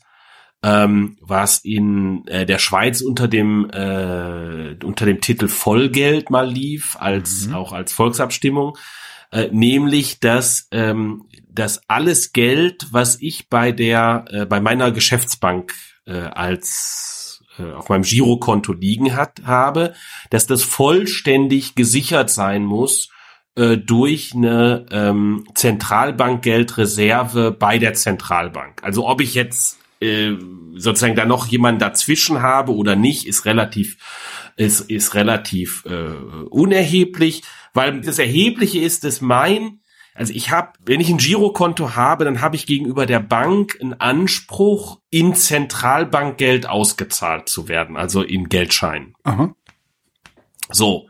Äh, die, meine Bank hat aber äh, derzeit ähm, nicht, die verfügt gar nicht über so viel Zentralbankgeld und keine Bank äh, verfügt über so viel Zentralbankgeld direkt oder Ansprüche auf so viel Zentralbankgeld, wie sie insgesamt Ansprüche an Kontoinhaber ausgegeben hat, dass die da Zentralbankgeld abheben könnten. Mhm. Und ähm, das funktioniert auch, weil normalerweise wir nicht alle gleichzeitig auf die Idee kommen, zur An Bank zu gehen Geld und sagen, ja. ich, ich möchte bitte jetzt bitte all mein Geld hier ausgezahlt bekommen. Hm? Ja. So. Jetzt, jetzt kann man natürlich regeln und sagen, nee, das wollen wir nicht, äh, wir, sondern wir machen einen Rechtsrahmen und sagen, die Bank muss genau in gleicher Höhe äh, äh, Ansprüche bei der Zentralbank haben. Das führt dazu, dass äh, die meine Bank mir übrigens auch keinen Kredit mehr so einfach gewähren kann. Ja, weil bislang kann meine Achso, Bank ja klar, weil ich dann mehr Geld, also einen Anspruch auf mehr Geld habe. Obwohl, nee, das rechnet nicht den Anspruch, den ich habe, gegen das, was ich hier schulde. Also momentan ist es ja so, ich gehe zur Bank hin und äh, ich sage so, sag bei Bank, ich hätte gerne einen Kredit. Dann drücken die auf den Knopf und dann hast du überlegen 10.000 das Euro und dann, mehr, ja. Genau. Und dann sagen die im Zweifelsfalle ja, geben wir ihn. Ja. Äh, und äh, dann unterschreibe ich ein Stück Papier und das ist der Kreditvertrag. Das ist dieses Papier, was ich der Bank unterschrieben habe, ist jetzt der Vermögensgegenstand der Bank. Und die Zentral äh, und die Bank bucht mir jetzt auf mein äh, Girokonto, sagen wir mal 10.000 Euro. So, dann hat die Bank jetzt zunächst einmal Bankgeld geschaffen. Die hat kein Zentralbankgeld geschaffen. Und äh, diesen Akt kann sie machen, weil sie jetzt diesen Vermögensgegenstand hat. Wenn die Bank jetzt äh, dieses Geld schaffen wollte, mit, und das aber voll hinterlegen muss mit Zentralbankgeld, dann muss sie meinen Vermögensgegen, also meinen Kreditvertrag in dem Moment eigentlich äh, bereits entweder an die Zentralbank verkaufen oder an irgendwen anderen, der Zentralbankgeld hat. Ja. Ja? Ähm, das ist natürlich ein zentraler Unterschied und da gibt's durchaus Verwerfungen, die dadurch entstehen würden, ähm, äh, wenn wir Banken nicht die Möglichkeit geben würden, Bankgeld zu schaffen. Man kann man aber natürlich sagen, ja, aber es ist ja irgendwie unfair. Die Banken schaffen dieses Bankgeld äh, und erzielen durchaus als gesamter Bankensektor damit äh, Gewinne, dass die halt dieses Bankgeld schaffen. Ja. Ähm, und dieses, diese Gewinne sollten alle bei der Zentralbank liegen. Das ist, wie gesagt, kom kompliziert und komplex. Und die andere Frage ist, selbst die Zahlungsdienstleistung, die das System produziert, auch da ist nicht so ganz klar, ähm, wie günstig äh, das wäre, wenn das bei der Zentralbank ist. Ich erinnere mich äh, immer daran, äh, wenn ich mal so ein Forschungs, da war Rüdiger aber auch da, da haben wir, äh, weiß nicht, ob Rüdiger sich auch noch dran erinnert, ähm, als wir vor Jahren bei der Bundesbank äh, ein größeres Forschungsprojekt hatten und dann auch mit den mit den Leuten bei der Bundesbank irgendwie Mittag gegessen haben und, Okay. und äh, lang, länger da. Und dann kommt man halt auch so ins Gespräch und die waren alle eigentlich stinkig darüber, äh, dass sie äh, ihr ähm, Gehaltskonto äh, bei der Bundesbank führen mussten. Was? Okay. Ja, und zwar deshalb, weil die Bundesbank äh, natürlich die Kosten der Kontoführung zu ihren durchschnittlichen tatsächlichen Kosten, die sie hatte für die Kontoführung, äh, mit den Mitarbeitern abgerechnet hat. Und außerdem konntest du wahrscheinlich nicht an jedem Geldautomaten Geld ziehen, sondern musstest Das kam, das, das kam noch hinzu. Und wenn du das gemacht hast, dann war das halt schweineteuer. So. Und die waren halt stinke sauer darüber letztlich. Äh, warum? Weil das war halt ein schweineineffizienter Betrieb im äh, äh, sozusagen in dem Managen von Zahlungsverkehren und es war riesig äh, aufwendig, das zu machen. Was ich sagen will ist, das kann so oder so sein. Ähm, nicht immer ist unbedingt ein Staatsbetrieb äh, äh, darin effizienter, äh, tatsächlich dieses, diesen Zahlungsverkehr Ja, zu meine naive, mein naiver Blick auf Zahlungsverkehr ist halt, es gibt einen Computer, dem sage ich eine IBAN, eine Summe und dann äh, schreibt er das auf den anderen Computer. Ja, das funktioniert vielleicht besser, aber das reicht ja nicht. ähm, Ja. Also dann müsstest du komplett bargeldlos gehen, glaube ich. Ja. Also wenn, wenn jetzt unsere Ökonomie äh, tatsächlich... Ja, aber selbst dann musst, da musst du immer noch irgendwen haben, der diese Computer da äh, äh, einbruchsicher gemacht und wartet und so weiter. Und ich meine, ich arbeite für den Staat. ich, gla ich glaube, das kriegt, das würde man noch hinkriegen, aber so ist es ja nicht. Genau, du müsstest ja dann eben tatsächlich die EZB, die müsste sich um, was weiß ich, wie viele Tausende von Geldautomaten kümmern, dass Ja. die voll sind und so weiter. Und das ist natürlich, das ist auch ein logistisches Ja, dann Problem. kümmern die sich endlich mal. Ja, aber das ist eben nicht klar, dass das wirklich ihre Kernkompetenz ist. Also es hängt schon noch ein bisschen, das will ich damit sagen, in der realen Welt, solange wir nicht komplett also wie gesagt, ich kann mir eine Welt ausdenken, wo wir kein Bargeld haben, wo wirklich dann am Ende hast du halt einen zentralen Riesencomputer, der gut abgesichert ist, ja, und der bucht dann einfach, wenn ich dir was gebe, wir buchen dann einfach nur gegenseitig mit einem Mausklick auf unserem iPhone oder mit einem Finger, äh, Daumenklick auf unseren iPhones, schieben wir dann einfach die, die, die, die Zahlen rüber, ja. Ich kann mir so eine ideale Welt ausdenken, die dann unglaublich effizient ist. Aber Christian hat natürlich recht, in der Realität ist es nicht so. Ich wollte noch einen anderen Aspekt äh, aufbringen, warum die, glaube ich, die Zentralbanken darüber zumindest gerne nachdenken. Und zwar, dass er hat eben dann zur Folge, ähm, vor allen Dingen in der Welt, wo du zusätzlich auch noch das Bargeld reduzierst oder abschaffst im Grunde genommen.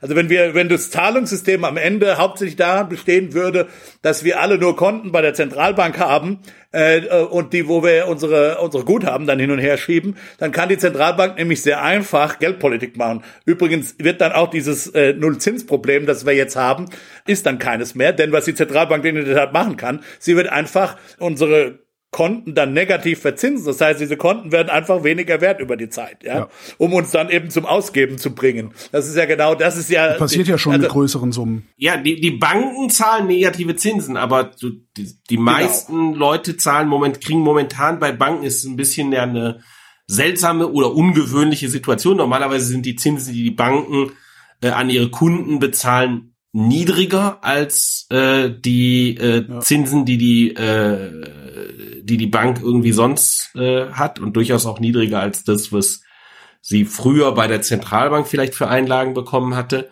Heute ist es so, wir haben halt mit Nullzinsen viel höhere Zinsen auf unsere Konten, auf unseren Konten als äh, als was die Bank bekommt, wenn sie das Geld halt Die weiterreicht Banken machen die das halt über EZB. Gebühren. Die nennen Ja. das nicht Zinsen, sondern machen es über Gebühren. De facto haben wir natürlich auch Zinsen. Also in dem Moment, wo du für dein Konto, für dein, Ko- äh, für dein Girokonto eine Gebühr bezahlst, ist es auch ein negativer Zins. Ja. Also insofern kann man da Klar. schon tricksen. Das ist dann wiederum dem, im Grunde um dem, die Zentralbank muss dann, ist dann wieder abhängig vom Geschäftsbankensystem und dem, sagen wir mal, freien Spiel der Marktkräfte da, ja. Mhm. Wenn sie, wenn sie das einfach, wenn wir alle, wie gesagt, einfach nur ein Konto bei der Zentralbank hätten, würde Geldpolitik einfach darin bestehen, dass die Zentralbank äh, willkürlich, nicht willkürlich, halt dann einfach äh, diese Konten auf- oder abzinst, ja, und dann kann sie wirklich tatsächlich negative Zinsen für alle äh, implementieren. Im Grunde, äh, also jetzt mal von von von der äh, also bevor es dann zum Volksaufstand kommt, dann auch negative Zinsen relativ einfach implementieren in fast beliebiger Höhe. Und das wäre jetzt mal, also von, von allen anderen Implikationen, ne, wie äh, bargeldlos bezahlen und, und nicht verfolgbar bezahlen und sowas, aber äh, das ist jetzt, das klingt mir nicht wie die schlechteste aller Welten. Äh, dass die Zentralbank das so einfach kann. Auf so eine einfache Weise Geldpolitik zu machen, ja. Ja, sicher, wenn es dir nur um wir, Geldpolitik wir haben, wir haben geht, Abschwung, wir haben schon. Abschwung, äh, lass mal ja, den Leuten ja. die Dinger negativ verzinsen, damit die shoppen gehen und äh, Das ist ja dann de facto eine Entwertung von deinem Geld. Ja. Und ich glaube tatsächlich, dass äh, Leute darauf äh, unangenehm reagieren werden. Ja. Ich glaube tatsächlich, dass das Nullzinsproblem nicht nur ein rein technisches ist, ähm, im Sinne von, äh, also solange wir Bargeld haben, können wir da halt nicht äh, drunter, weil auch selbst mit Bargeld gibt's ja Lösungsvorschläge. Man kann ja den, man kann ja den Wechselkurs zwischen Zentralbankgeld und Bargeld zum Beispiel äh, entsprechend festlegen. Also man könnte, man hätte da Möglichkeiten. Das wird nicht gemacht. Wie Wechselkurs. Also ja gut, du kannst ja aber sagen, dann der der, der 100 Euro Schein, wenn du das nächste Mal dann einzahlst, schreibe ich dir nur 98 gut oder so. Ja, also das kannst du ja alles machen. Du legst halt eigentlich fest, dass das äh, das Zahlungsmittel oder das, ja, was wir haben, das gesetzliche Zahlungsmittel ist halt nicht mehr der Euroschein, sondern das gesetzliche Zahlungsmittel ist äh, das Euro-Bankgeld oder Zentralbankgeld. Genau. Und die sind eben nicht perfekt, also sie sind halt nicht eins zu eins aneinander gebunden. Ja, das, so dass der Euroschein ist halt eine andere Währung. Insofern, das machen wir nicht. Übrigens, das machen wir nicht, glaube ich, aus guten Gründen, weil ich glaube, wir hätten dann Volksaufstände. Äh, in der Tat. ja, dann nehmen wir, das heißt, wir nehmen aber lieber 8,50 Euro Ja, ich glaube, ich Monat, glaube tatsächlich, dass die Leute begreifen es Ja, nicht, ich glaube, ne? dass also, man das dadurch verstecken kann. In der Tat, du hast schon recht. Ja, de facto ja. läuft es darauf hinaus. Ökonomisch ist es dasselbe, aber ich glaube tatsächlich, dass das einfacher zu verkaufen ist. Und dann kommt halt die Anonymität wirklich dazu. Also ich glaube schon, dass es okay ist, dass ähm, äh, dass man, äh, das muss jetzt gar nicht mal, sagen wir mal, illegale oder halblegale oder halbseitene Aktivitäten sein. Also selbst wenn ich jetzt einfach mal in Urlaub fahren will, ja, was geht das irgendwelche Bürokraten in, in Frankfurt oder Berlin an, ja? Nix geht irgendjemanden was an. Genau. Ja. Insofern gibt's auch freiheitliche Gründe für, für den Erhalt des Bargelds. Da bin ich doch ein bisschen altmodisch. Haben wir über Bidens 1,9, äh, ich, ihr sagt Trillionen, wir sagen Billionen, ne? Glaube nicht, oder? Glaubst nicht? Nee, ich meine nicht. Was wird denn das? Wird das Helikoptergeld? Nö, Helikoptergeld wird es nicht, sondern das ist halt ein. Also was heißt, macht er? Der gibt, er gibt zwei Milliarden Dollar ähm, aus. Äh, nee, zwei, zwei Billionen Dollar gibt er aus, oder? Ja, richtig, das ist die, das ist die knapp. Äh, Billionen, ja genau, ja. Billionen, so. Also 2000 Milliarden. Schon eine Menge Holz, wenn du das überlegst. Ne? Also es ist der American Rescue Plan Act, so heißt der APA. Ja? Ähm, und der hat eben verschiedene Komponenten. Aber ich glaube, der Rescue ist schon ganz gut. Es ist weniger ein klassisches sozusagen Konjunkturpaket im Sinne von der Staat äh, wie das Obama dann und Bush Obama gemacht haben in der letzten Krise. Also wir bauen jetzt Brücken und wir sanieren die Straßen und alle möglichen mhm. Infrastrukturprojekte. Also der Staat kauft Zeugs, ja, und baut Zeugs, sondern es geht eben darum hier. Moment, kauft Zeugs wäre ja eher dann Verbrauch, also der investiert schon, ne? Ja, ja, aber dazu muss er ja Zeugs kaufen, äh, ja, zunächst ja. mal. Ja, klar, aber das ist, natürlich baut er damit dann unter Umständen auch langfristige Investitionsgüter, nicht immer, mhm. ähm, aber das wäre so das klassische Konjunkturpaket. Das mhm. ist hier ist eher ein Paket, das äh, darauf eben ab, ab, abzielt, den Menschen, die jetzt eben nicht arbeiten können, weil zum Beispiel der Staat auch weiterhin Lockdown-Maßnahmen verursacht hat oder eben weil bestimmte Aktivitäten, äh, selbst wenn die nicht verboten sind, wir die lieber nicht haben wollen. Darüber haben wir jetzt mehrfach ja auch schon in diesem äh, Podcast gesprochen, wegen der Pandemie. Ähm, ersetzt eben Einkommen, ja, damit eben Leute äh, ihr Essen bezahlen können, ganz wichtig, ihre Mieten bezahlen können, ja, dass Leute eben nicht auf der Straße sitzen. Also zum Beispiel ein, ein, ein großer, ein, ein Paket oder ein Teilpaket des Ganzen ist sozusagen Rent Assistance also Mietunterstützung. Stimmt, das ist ja auch noch so ein, das ist bei euch in den USA ist das ja auch noch ein bisschen härter als bei uns. Da kann man ja sofort rausfliegen bei euch. Kannst, ne? wenn du nicht bezahlst, kannst du äh, relativ schnell auf die Straße gesetzt ja. werden. Das ist wieder von Staat zu Staat äh, natürlich unterschiedlich, aber okay. da gibt's schon, da gibt's schon das genau. Also das will, das, das soll eben verhindert werden. Naja, und dann gibt's halt äh, die Arbeitslosenversicherung, äh, die relativ breit aufgestellt wurde, eben auch für Selbstständige jetzt äh, zugänglich gemacht wurde. Das war, war ja auch in Deutschland Thema. Und dann eben noch gibt's noch ein zusätzliches zusätzlichen 1400 Dollar Scheck für Leute, die nicht so, die, also die, ich glaube, weiß nicht, was die Einkommensgrenzen sind. Also ich krieg das nicht, aber äh, die Großteil, Großteil der Amerikaner wird es bekommen, ähm, um eben sicherzustellen, dass niemand sozusagen durchs Raster fällt. Ja, dann kommt, dann kommt noch was anderes hinzu, dass es für, dass man äh, jetzt vor allen Dingen auch die Verteilungswirkungen der der Krise bekämpfen will, äh, vor allen Dingen Familien mit Kindern und naja, sagen wir mal, einen Schritt in Richtung äh, Kinderarmutsbekämpfung machen. Das war ein mhm. großer, großer, ein großer Schritt. Leider, Christian, habe ich gerade heute erfahren, dass es eben gar kein Kindergeld geben wird, wie wir das ja gehofft hatten, dass es geben würde. Also das, war die ursprüngliche Idee, dass es ein, ein Kindergeld geben würde. Die, also ein dauerhaftes Kindergeld. Dauerhaft, auch, auch ein dauerhaftes Kindergeld mit einer direkten Auszahlung. Mhm. Jetzt wurde es aber doch ein Tax Credit. Also das heißt, du musst äh, also etwas, was deine äh, nur, du musst schon Steuern zahlen, äh, damit du es mhm. kriegst. Äh, mhm. Also das äh, reduziert nur deine Steuersumme und es ist auch nicht dauerhaft. Ja, okay. ähm, man, mal gucken. Die politische Diskussion ist ja Romney zum Beispiel, auch manche Republikaner wollen das eigentlich haben, das, weil wie gesagt Kinderarmut ist halt schon ein Problem in, in Amerika. Äh, das ist ein Argument und dann gibt's natürlich alle möglichen, sagen wir mal, direkt pandemischen Maßnahmen. Also was weiß ich, dass halt äh, äh, die Impfzentren aufgebaut werden und dass die Schulen kriegen Geld, dass sie Nachhilfe organisieren können im Sommer und solche Sachen halt um um Lernrückstände aufzu, äh, aufzuholen. Ich glaube, das ist so die, die wesentlichen äh, Elemente des Ganzen jetzt. Und was halt die, die Diskussion in, äh, in Amerika ist jetzt halt, ist das zu viel? Im Sinne von, äh, laufen wir jetzt durchaus in eine Situation, wo wir einerseits Inflation erwarten dürfen, ja, weil es, wie gesagt, doch ein bisschen viel an, an naja, Kaufkraft ist, äh, die, die dann vielleicht auf, einen, auf ein Angebot trifft, das nicht so schnell bereitgestellt werden kann.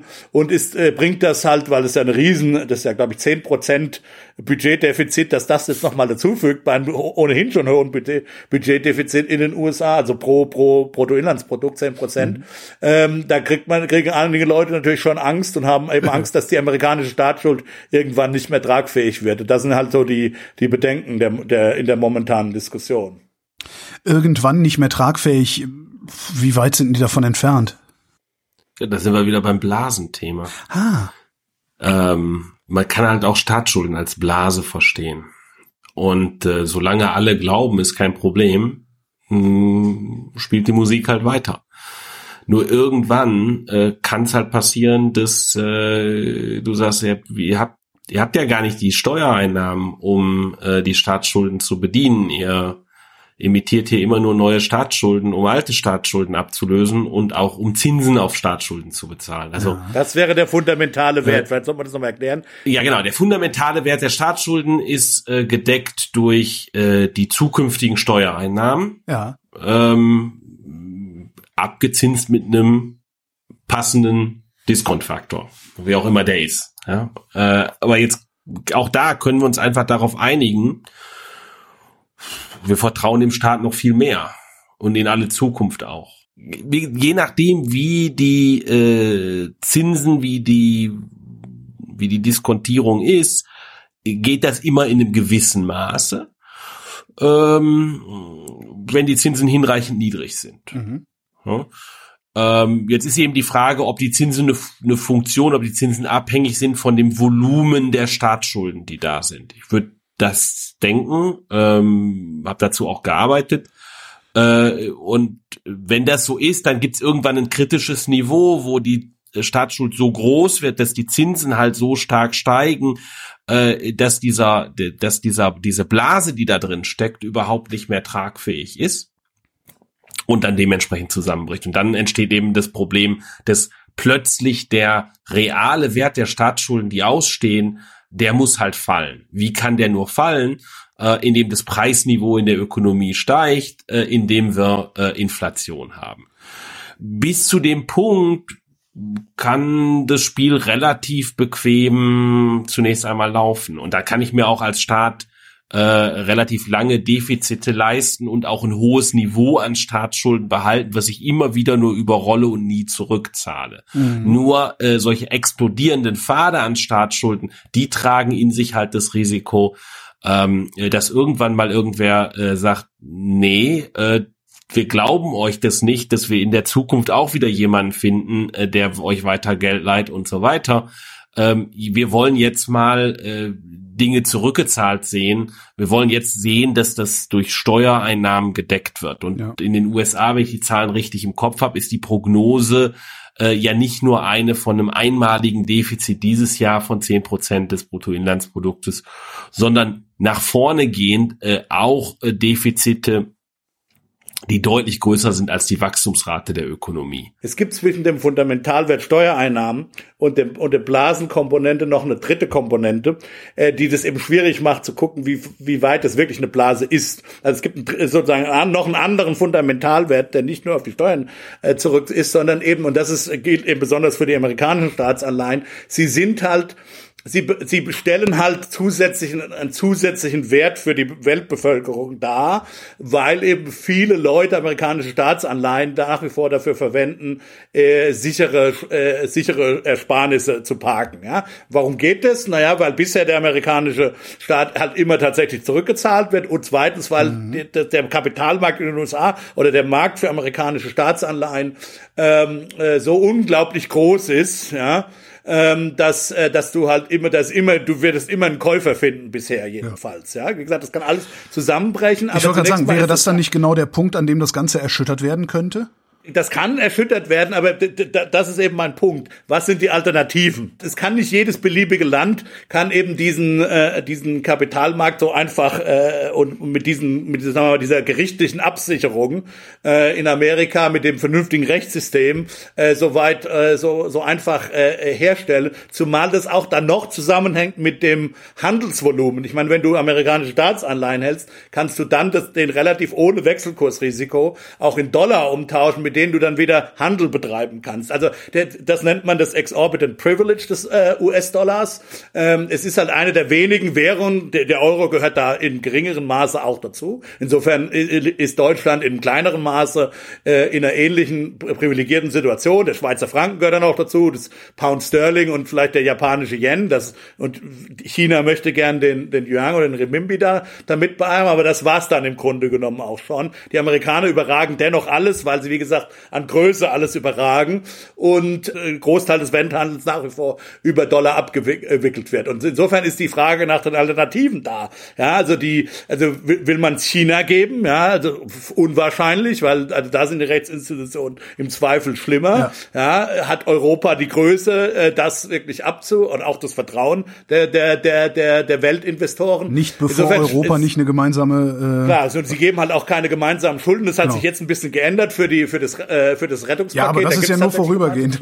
Das soll ja nur vorübergehend sein, ganz genau. Die Amerikaner sitzen da schon noch in einem, in einem relativ guten kommoden Sitz. Natürlich gibt's, das kann ich hier sagen, gibt's hier von vor allen Dingen konser konservativen Ökonomen, die bedenken, dass vielleicht doch eine, also ich glaube das nicht, Christian glaube ich vermutlich auch nicht, weil wir Skeptiker sind, was die, was die, was die Kryptowährungen angeht, aber die, die Befürchtung gibt's das halt, dass es halt überhaupt keinen Staat mehr bekommt, dieses Exorbitant Privilege, sondern dass die, dass die sicheren Anleihen halt tatsächlich äh, über elektronisches äh, Geld, also über privates elektronisches Geld gemacht werden. Ich bin, äh, ich, wie gesagt, ich habe da meine Zweifel. Ich glaube vor allen Dingen, dass es Bitcoin nicht werden wird, aber immerhin. Also die, die Frage nach der Alternative stellt sich schon für den amerikanischen Dollar. Insofern hat der amerikanische Staat bisher jedenfalls äh, sie ist ein bisschen in einer anderen Situation als jetzt sagen wir mal, keine Ahnung, ein kleiner Staat wie Luxemburg oder so oder Österreich, ja. Und auch immer noch in einer besseren Situation als Deutschland. Äh, wie, wie lange das dauert, klar, ist, ist, ist, ist, ist, ist unsicher. Und wenn dann das Vertrauen tatsächlich verloren ist, hast du recht. Dann kann es relativ schnell gehen und auch ganz katastrophale Folgen für, für den amerikanischen Staat haben, ja. Aber nichtsdestotrotz, auch da, das ist ja, was ich vorhin eigentlich, was ich vorhin sagen wollte. Es gibt halt vielleicht eine Blasenkomponente, aber es gibt eben auch eine Komponente, die gesättigt werden kann. Also irgendwann ist halt diese Nachfrage nach amerikanischen Staatsschulden, die aus all diesen Motiven herrührt, die ist halt ja, beschränkt. Natürlich. Und äh, wenn ähm, die die wird die wächst auch äh, von Jahr zu Jahr, weil die Weltwirtschaft wächst ähm, und die amerikanische Wirtschaft wächst. Aber äh, was auch immer die Wachstumsrate ist, die wir dafür annehmen, äh, die jetzigen Budgetdefizitprognosen für die USA die sind wahrscheinlich da drüber. Und das heißt, irgendwann äh, ist eben, nimmt eben die Staatsschulden zu Bruttoinlandsprodukt der, der USA, diese Quote, die nimmt halt ein Volumen an, wo einfach das Zinsniveau äh, dann auch anfängt zu steigen, weil die Nachfrage nach äh, aus diesen Extragründen. Ach so, und dann, dann schraube ich die Zinsen hoch, damit es attraktiv ist. Und dann, äh, die und dann muss, dann muss, muss ich es natürlich attraktiver machen, indem die Zinsen hochgehen und so weiter. Darum sind auch, wie du, wie du eben sagtest, darum, darum sind Zinsen auch abhängig von Staatsschulden. Ja, auf jeden Fall. Richtig, genau. Und, und, und dann äh, stellt sich aber dann irgendwann die Frage, naja, zu diesen Zinsen, die dann, äh, die ich dann nutzen muss, um zukünftige Steuereinnahmen äh, abzuzinsen, ist denn dazu überhaupt noch, also ist denn damit überhaupt noch wirklich das Volumen dieser Staatsschulden, insbesondere wenn es dann weiter steigen soll, äh, ist das denn noch irgendwie ähm, gerechtfertigt? Also du hast halt, du hast einerseits äh, steigen die Zinsen und du schaffst Anreize für Leute, die Staatsschulden zu kaufen. Andererseits nimmt aber nimmt die Zinslast für den äh, für den Haushalt des Staates, die nimmt halt zu und dann rennt dir halt die Zinslast weg, äh, die du eben auch mit Steuern abdecken musst oder mit äh, neuen Staatsschulden und du kommst dann in die Situation, wo du halt wegen der steigenden Zinsen, wegen der vielen Staatsschulden, die schon da sind, noch mehr Staatsschulden emittieren Oder du gehst im musst. Nachbarland plündern. Äh, und- das, also so fangen Kriege an, oder? und und es geht dann na äh, und es und, und so gehen so gehen dann Hyperinflation eher los. Okay. Ja, also ähm, sozusagen die die ich bin eben ich bin da sehr skeptisch bei bei der Idee, dass man äh, beliebige äh, Ausfälle von Einkommen, äh, die dadurch entstehen, dass halt tatsächlich nicht gearbeitet wird, ähm, äh, dass man die durch das Drucken von ähm, Staatsschulden, dass man die sozusagen unbegrenzt äh, äh, absichern und abdecken Offensichtlich nicht. Also wir würden ja verhungern. Also wenn man das natürlich ins Extrem denkt und ich meine, wenn das so wäre, äh, dann dann äh, würde es ja, dann hätten wir ja sozusagen ein Perpetuum mobile erfunden. Ja? Da bleiben wir alle zu Hause, machen gar nichts und der Staat schickt uns jeden Tag, jedes jeden Monat, was weiß ich, 3000 Euro auf Hey. unser Konto. Äh, klar, das Das haben die mir Ende der 90er mit der Telekom-Aktie versprochen. Ja, und das ist natürlich gehörig schiefgegangen. Ist natürlich klar, dass produziert werden muss am Ende des Tages. Die Frage ist ja, werden die Amerikaner, und das ist, das ist halt jetzt, man kann ja auch mal, als, wir haben jetzt sehr viel Skepsis ausgedrückt, aber ich meine, die, die, die Wachstumsprognosen, die die Amerikaner äh, oder auch die, die internationalen Organisationen äh, Amerika versus, äh, versus Europa machen, die sind natürlich, äh, die sind natürlich günstig für die USA. die sind natürlich sehr günstig für die USA. Also wir reden hier von erwarteten 6 Prozent, also fast chinesische Wachstumsraten. Wie gesagt, natürlich hatten wir einen riesen Einbruch. Aber solche, sagen wir mal, solche pan, äh, anemischen Wachstumsraten in Europa haben eben auch die Angewohnheit, sich über Jahrzehnte oder über, über Jahre, oftmals ein Jahrzehnt lang zu stabilisieren auf solchen anemischen Niveaus. Und dann, und dann gibt's halt dieses, dieses Phänomen der, ja, der, der, der zusammenhängenden Wachstum des Zinseszinseffekts im Grunde genommen. Es ist halt, wenn du über zehn Jahre nur um ein Prozent wächst, während du über, äh, verglichen mit über zehn Jahre drei Prozent oder vier Prozent zu wachsen. Aber ähm, wenn, wenn, das dann der Fall ist, also wenn du wirklich richtig gescheit aus dieser Rezession dann rauskommst und dann eben auch äh, die wirtschaftliche Aktivität auch auf der Angebotsseite wieder angefahren wird, ähm, äh, dann kann das schon äh, gut gehen. Ich meine, es ist ein bisschen eine Wette auf, sagen wir mal, die die alte amerikanische äh, oder der, den alten amerikanischen Mythos, dass man es dann halt, wenn man wenn man sich nur auf den Hodenbo Hosenboden setzt und wenn es sozusagen dann erstmal läuft, dann schaffen wir das wieder und wir spucken dann wieder in die Hände und das ist dann wieder, äh, dass wir dann wieder eine richtig brummende Wirtschaft bekommen. Das ist ein bisschen eine Wette drauf, das ist klar. Woher kommt eigentlich dieses anämische Wachstum hier in Europa? Oder wollen wir man darüber das- eine eigene Sendung machen? Das glaub Äh, Darüber sollten wir eine eigene Sendung machen. Das ist so komplex und darauf werden wir auch wahrscheinlich in dieser Sendung keine vernünftige Antwort geben können. Das macht nichts. Im Zweifelsfall spitze ich einfach so sehr zu, dass es wie eine vernünftige Antwort klingt und dann kriege ich hinterher die Dresche. Aber da sollten wir das ist eine gute Idee Nein, für eine ist- eigene Sendung, würde ich sagen. Das ist eine gute, das ist eine gute Idee. Ja, das ist definitiv eine gute Idee. Ja. Ja, dann beenden wir diese Sendung doch äh, noch damit, dass Christian sein Testkonzept für die Schulöffnungen vorstellt. das ja jetzt zu Ostern vermutlich mit äh, wehenden Fahnen untergeht. Es sei denn, es gelingt Ihnen, die Zahlen noch ein bisschen besser zu frisieren, als es in den letzten zwei Wochen schon getan haben. Alle. Ja, also ich, ich hatte äh, ich hatte vorgeschlagen, ähm, wie man das äh, mit den Schultests machen könnte.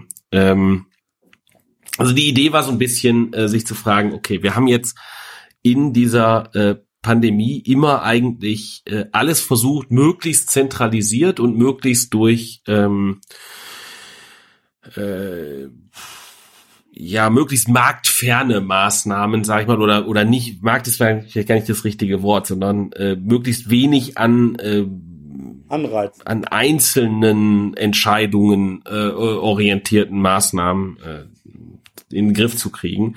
Äh, vom Beschaffen der Masken ähm, äh, jetzt bis zu den bis zu den Tests. Da ist man jetzt offensichtlich einen anderen Weg gegangen. Äh, der Weg, den man gegangen ist, ist äh, wieder mal die Tests möglichst äh, zentral, am besten äh, im äh, wäre oder ist zum Teil passiert äh, im äh, Bundesministerium äh, für Gesundheit äh, zu beschaffen, beziehungsweise da so Vorabverträge zu machen und dann die Bundesländer äh, zentralisiert beschaffen zu lassen. Ich hatte vorgeschlagen, man könnte es auch anders machen für die Schulen.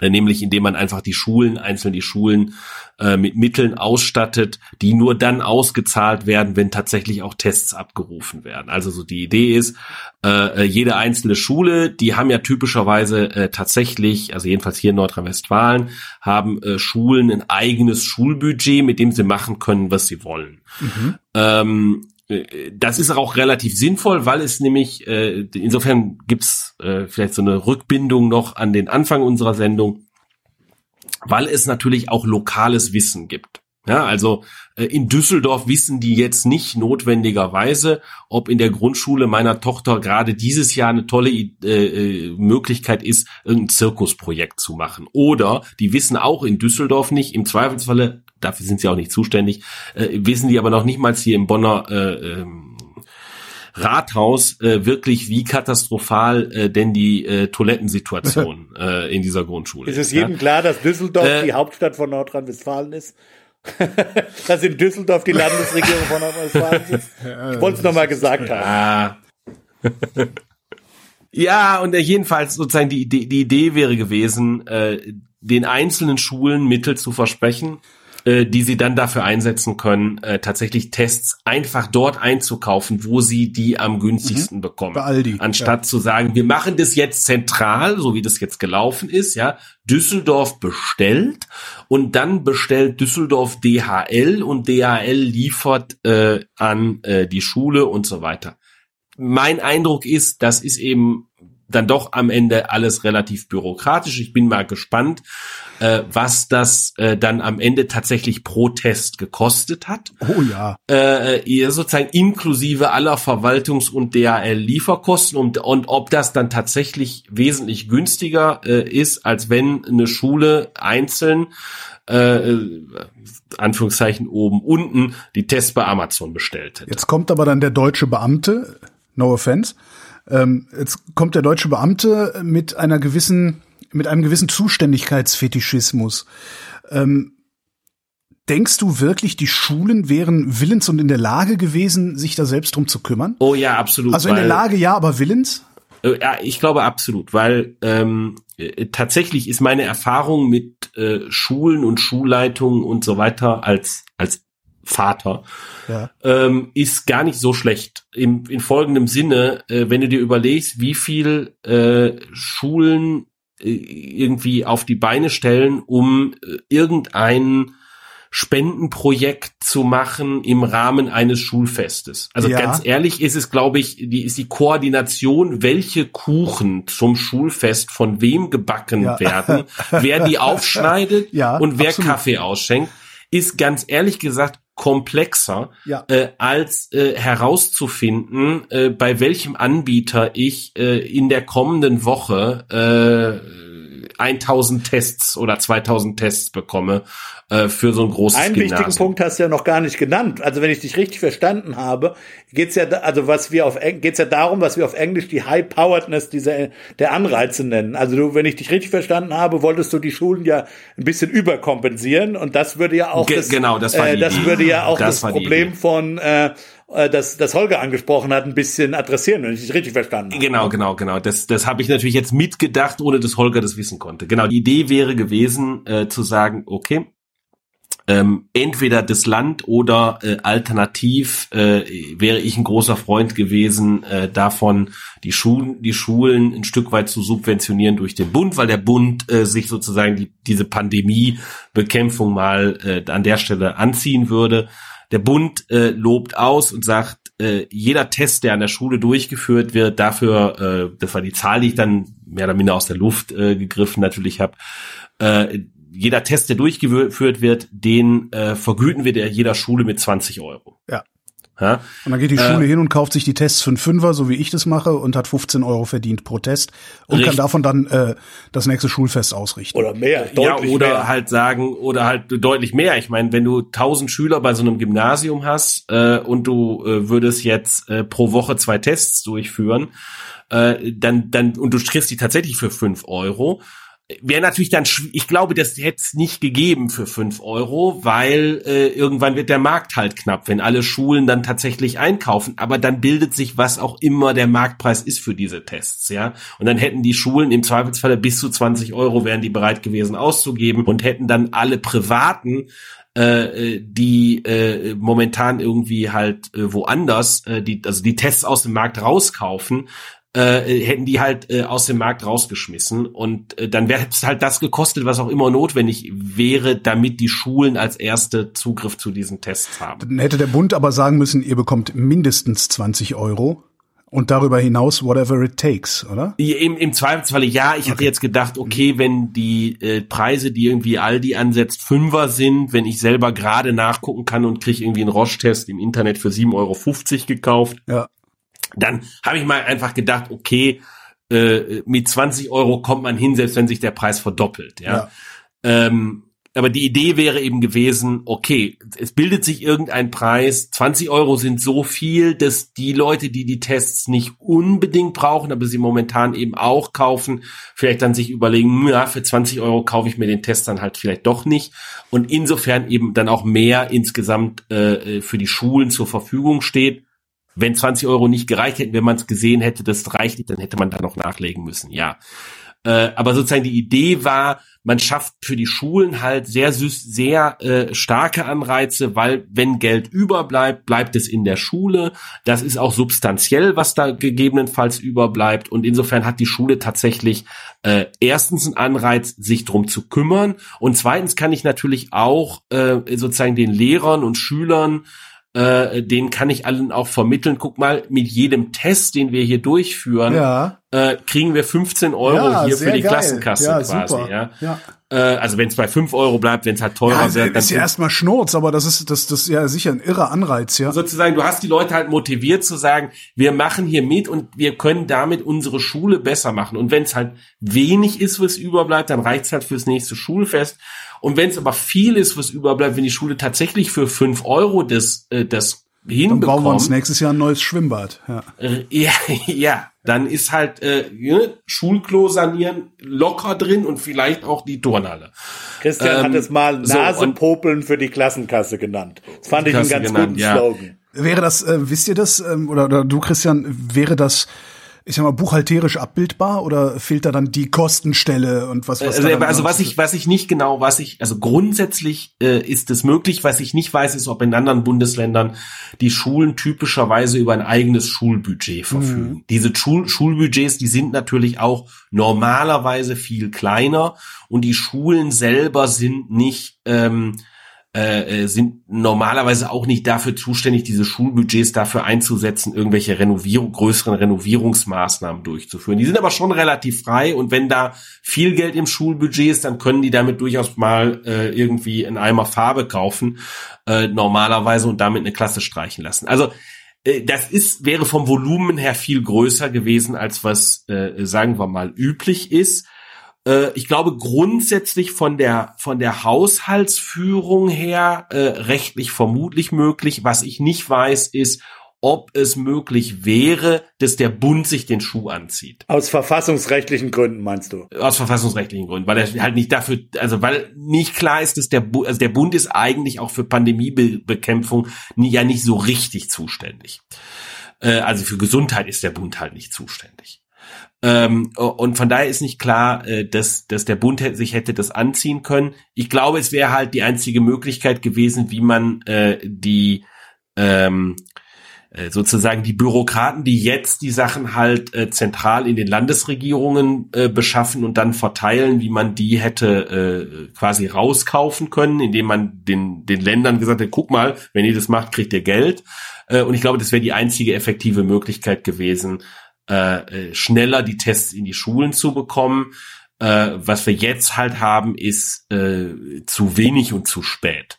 Ähm, ja, also in, hier bei uns ist es jetzt so, dass äh, nur in die zusätzlich aufgemachten Gymnasien, nicht in die Grundschulen, wo der Virus sich schon äh, verbreitet hat, äh, wenn überhaupt, ja, ja. Äh, äh, da kommen die Tests nicht hin, nur in die Gymnasien, die jetzt äh, kurz aufgemacht wurden äh, und dann auch nur in der zweiten Woche, nachdem sich die Leute im Zweifelsfalle dann schon angesteckt haben. Ja. Äh, äh, dann gibt's einen Test. Also äh, so richtig dolle funktioniert das nicht. Auf der anderen Seite sozusagen, was ich vorgeschlagen habe, ist auch äh, Wasser, was den Rhein runtergeflossen ist, weil äh, jetzt sind wir in der anderen äh, Situation, wo halt die zentrale Beschaffung äh, stattgefunden hat äh, über die Landesregierungen. Aber da ist eben relativ wenig passiert. Ich bin mal gespannt, was passiert nach den Osterferien, wobei ich ganz persönlich glaube, dass wir nach den Osterferien wieder geschlossene Schulen haben. Ja, meine Arbeitshypothese ist ja, dass wir nie wieder irgendetwas schließen werden, sondern äh, immer wieder Ausreden finden, weiter offen zu halten. Ja, das ist das ist die das ist die äh, die andere Variante. Die äh, gut, aber ich glaube, irgendwann ist es halt so wild, dass ähm, ja gut klar, dass es dann halt doch nicht mehr. Also dass, dass dann auch derjenige, der am meisten offen, offen halten will, äh, dann doch sieht, okay, wir haben hier vielleicht doch ein gesundheitliches Problem. Wie seht ihr das eigentlich in den Staaten, äh, Rüdiger? Wie guckt ihr gerade auf Europa? Weil vor einem halben Jahr äh, haben wir auf äh, die USA geguckt und gedacht, das darf doch alles nicht wahr sein. Naja, es gibt so ein, es gibt tatsächlich, also gerade heute habe ich äh, auf Twitter einen Artikel gesehen von einem, von einem Journal deutschen Journalisten, der regelmäßig über die USA schreibt, für dieses äh, RND, Redaktionswerk äh, Nieders Redaktionsnetzwerk Netzwerk ja, Deutschland. Redaktionsnetzwerk ja. Deutschland, genau, der Karl Dömens. Der hat gerade einen Artikel sogar geschrieben, dass die, die Stimmung der, ich meine, das, Europa war ja immer sozusagen, unter Trump war Europa für, vor allem das linksliberale Amerika tatsächlich und insbesondere auch Deutschland und Angela Merkel natürlich äh, irgendwie das gelobte Land. Ne? Da, wo Milch und Honig fließt und wo man gut durch die Pandemie gekommen ist. Und es stimmt ja nach wie vor. Also ich meine, wenn man jetzt nur auf die Todeszahlen anguckt, äh, also auch pro Kopf der Bevölkerung natürlich, äh, sind die USA natürlich, äh, also das können wir nicht mehr wettmachen. Ja, also das, das ist. Ja, wir arbeiten. Äh, naja, also oh, ich glaube schon, dass das am Ende, am Ende wird da zumindestens Deutschland, Europa weiß ich nicht, aber Deutschland auf jeden Fall äh, immer noch besser rauskommen. Wie gesagt, ich glaube auch zum Teil, dass die Deutschen einfach ein bisschen Glück hatten im Frühjahr, muss man auch. Also insofern, das ist vielleicht leider auch eine der, sagen wir, der der tragischen Aspekte dieser ganzen Geschichte, dass die Deutschen relativ gut durch den Frühjahr gekommen sind und dann ein bisschen sozusagen äh, arrogant geworden die sind. Guten deutschen. Größenwahn nicht Ja, genau, dann ein bisschen ja. größenwahnsinnig geworden sind. Wir sind vielleicht auch so ein biologistisches Argument bei manchen irgendwie, so der, der, der deutsche stählerne Körper, keine Ahnung, ich will jetzt nicht zu weit gehen, aber das, das scheint mir bei manchen immer noch so äh, und, zumindest unterschwellig dabei zu sein. Also die Deutschen. Ja, ist also ein guter hält's aus und ein schlechter ist Ja, Schade. so ähnlich. Also, also ist da, da sind auch wieder so ganz komische komische deutsche äh, Reflexe hochgesprungen, glaube ich, äh, und wirklich unverdient, weil ich glaube, zum Großteil hatten die Deutschen einfach Glück. Das wird vielleicht mal später noch untersucht werden. Aber egal. Aber es gibt, um zu deiner Frage zurückzukommen, es ist in der Tat so, dass äh, jetzt ein Umschwung, Umschwung gibt. Also gerade die Washington Post hat jetzt gerade ein Editorial gemacht, wo Europa so als äh, eben nicht mehr das gelobte Land, sondern irgendwie so der, der Hinterhof ist, der, der, der das Rückständige ist und ich meine, diese ganzen Sachen mit AstraZeneca zu stoppen zum Beispiel, wird in Amerika extrem kritisch gesehen und mit überhaupt keinem Verständnis. Äh, äh, ich glaube, es wurde über, überall kritisch gesehen, außer im Bundesgesundheitsministerium. Ja, wobei oder? ich muss ehrlich sagen, ich, also da, ich bin ja wirklich bekannt als Spahn-Kritiker, aber da, ich kann zumindest ja. Gründe dafür finden, warum er es gemacht hat, sagen wir mal so. Absolut. Äh, ich finde die nur nicht nachvollziehbar, also weil so wenig wie äh, unsere PolitikerInnen äh, in den letzten Monaten auf irgendetwas Wissenschaftliches gehört haben, erschließt sich mir überhaupt nicht, warum jetzt auf einmal auf die Wissenschaft gehört wird an der Stelle. An der Stelle bin ich tatsächlich sogar der Meinung, dass wenn man sagt, okay, wir machen jetzt mal für drei Tage Pause, wenn dann die das Szenario wäre, dafür impfen wir jetzt am Wochenende durch. Ja, okay, ja? aber ja. Ja, wenn das das Alternativszenario wäre, ich befürchte, dass es das nicht ist, dann würde ich halt sagen, okay, da verlieren wir jetzt drei Tage, äh, aber es hätte ja sein können, dass man feststellt, es gibt irgendwelche verun, also weil das stand ja im Raum, sagen wir mal, es gibt verunreinigte Chargen oder so, ja. Und dann ist natürlich schon korrekt zu sagen, das gucken wir uns jetzt mal an, weil. Aber da sind zwei Annahmen bei dir jetzt drin, die, die nicht unbedingt stimmen müssen. Das eine ist drei Tage, das wussten die vorher nicht. Äh, das andere ist, wir, dafür geben wir jetzt umso mehr Gas. Ja, also gut, wir, dafür haben wir da, aber wir haben natürlich vieles gelernt dadurch. Wir haben gelernt, dass zum Beispiel Nordrhein-Westfalen eine quasi strategische Impfstoffreserve angelegt hat. das ist so, das ist so ein bisschen wie, das ist, das ist halt so wie ein guter Impfstoff ist wie ein ordentliches Steak. ja, das muss ein bisschen abgelagert werden. also. Wo, wofür haben die das angelegt? 150.000 Dosen, glaube ich, sind es, ne? Die ja, für den Fall, der jetzt eingetreten ist, das hätten wir sonst gemacht. Dann stell dir vor, das wäre der Impfstoff wäre schon im Arm gewesen. Dann hätten wir jetzt die Leute, wo der noch nicht im Arm jetzt ist, hätten wir dann nicht jetzt impfen können, weil die schon geimpft worden wären. Merkst du selbst, ne? ja.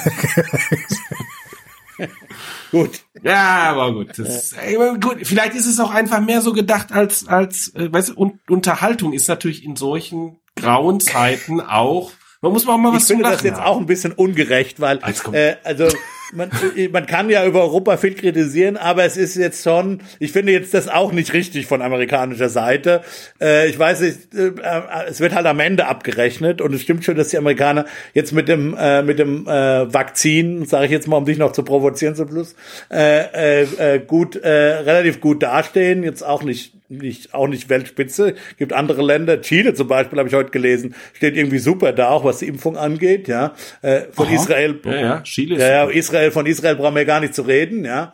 Aber äh, ich meine, wir haben das ja alles noch nicht überstanden. Wir haben auch in äh, äh, wir, wir wissen immer noch nicht, ob wir schnell genug sein werden, auch Welt, wohl in Amerika, Europa, slash, aber auch dann weltweit, um wirklich äh, die das Rennen gegen die Mutationen zu gewinnen. Also das ist ja eher noch sehr unausgemacht. Also was ist eigentlich, ich habe heute äh, am, am Mittagessen mit meiner Frau drüber gesprochen, passt nicht in, in die Ökonomenexpertise, aber was eigentlich äh, wenn folgende Horrorvorstellung äh, Wirklichkeit wird, dass nämlich am Ende dieses Coronavirus so wie die Influenza wird, also dass wir Vakzine, Impfstoffe immer nur mit 60, 65 Prozent Wirksamkeit machen und dass wir immer dieses dass wir immer auf der anderen Welthalbkugel im, im, im jeweiligen Sommer dann diese, die Entwicklung der Mutationen bekommen für den nächsten Herbst. Genau. Dann müssen wir, und dann Schrotschuss machen in der Hoffnung, dass wir treffen. Ja, ja. und dann, ich meine, bei, bei, bei der Influenza geht es, weil wir, aber, aber das eben mit ungefähr, ich weiß nicht, äh, Christian, hast du das im Kopf, was ist die, die Todesrate von der Influenza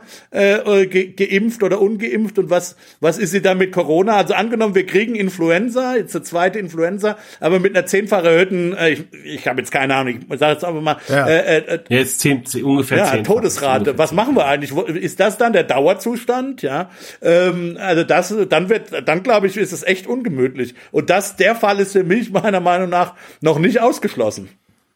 Jetzt haben wir die Sendung doch nicht mit einem Lacher beendet. Meine Herren, herzlichen Dank fürs Gespräch. Wir hören uns in vier Wochen wieder, würde ich sagen. Wunderbar, genau. Und äh, Hörerschaft, vielen Dank für die Aufmerksamkeit. Ganz herzlichen Dank euch allen.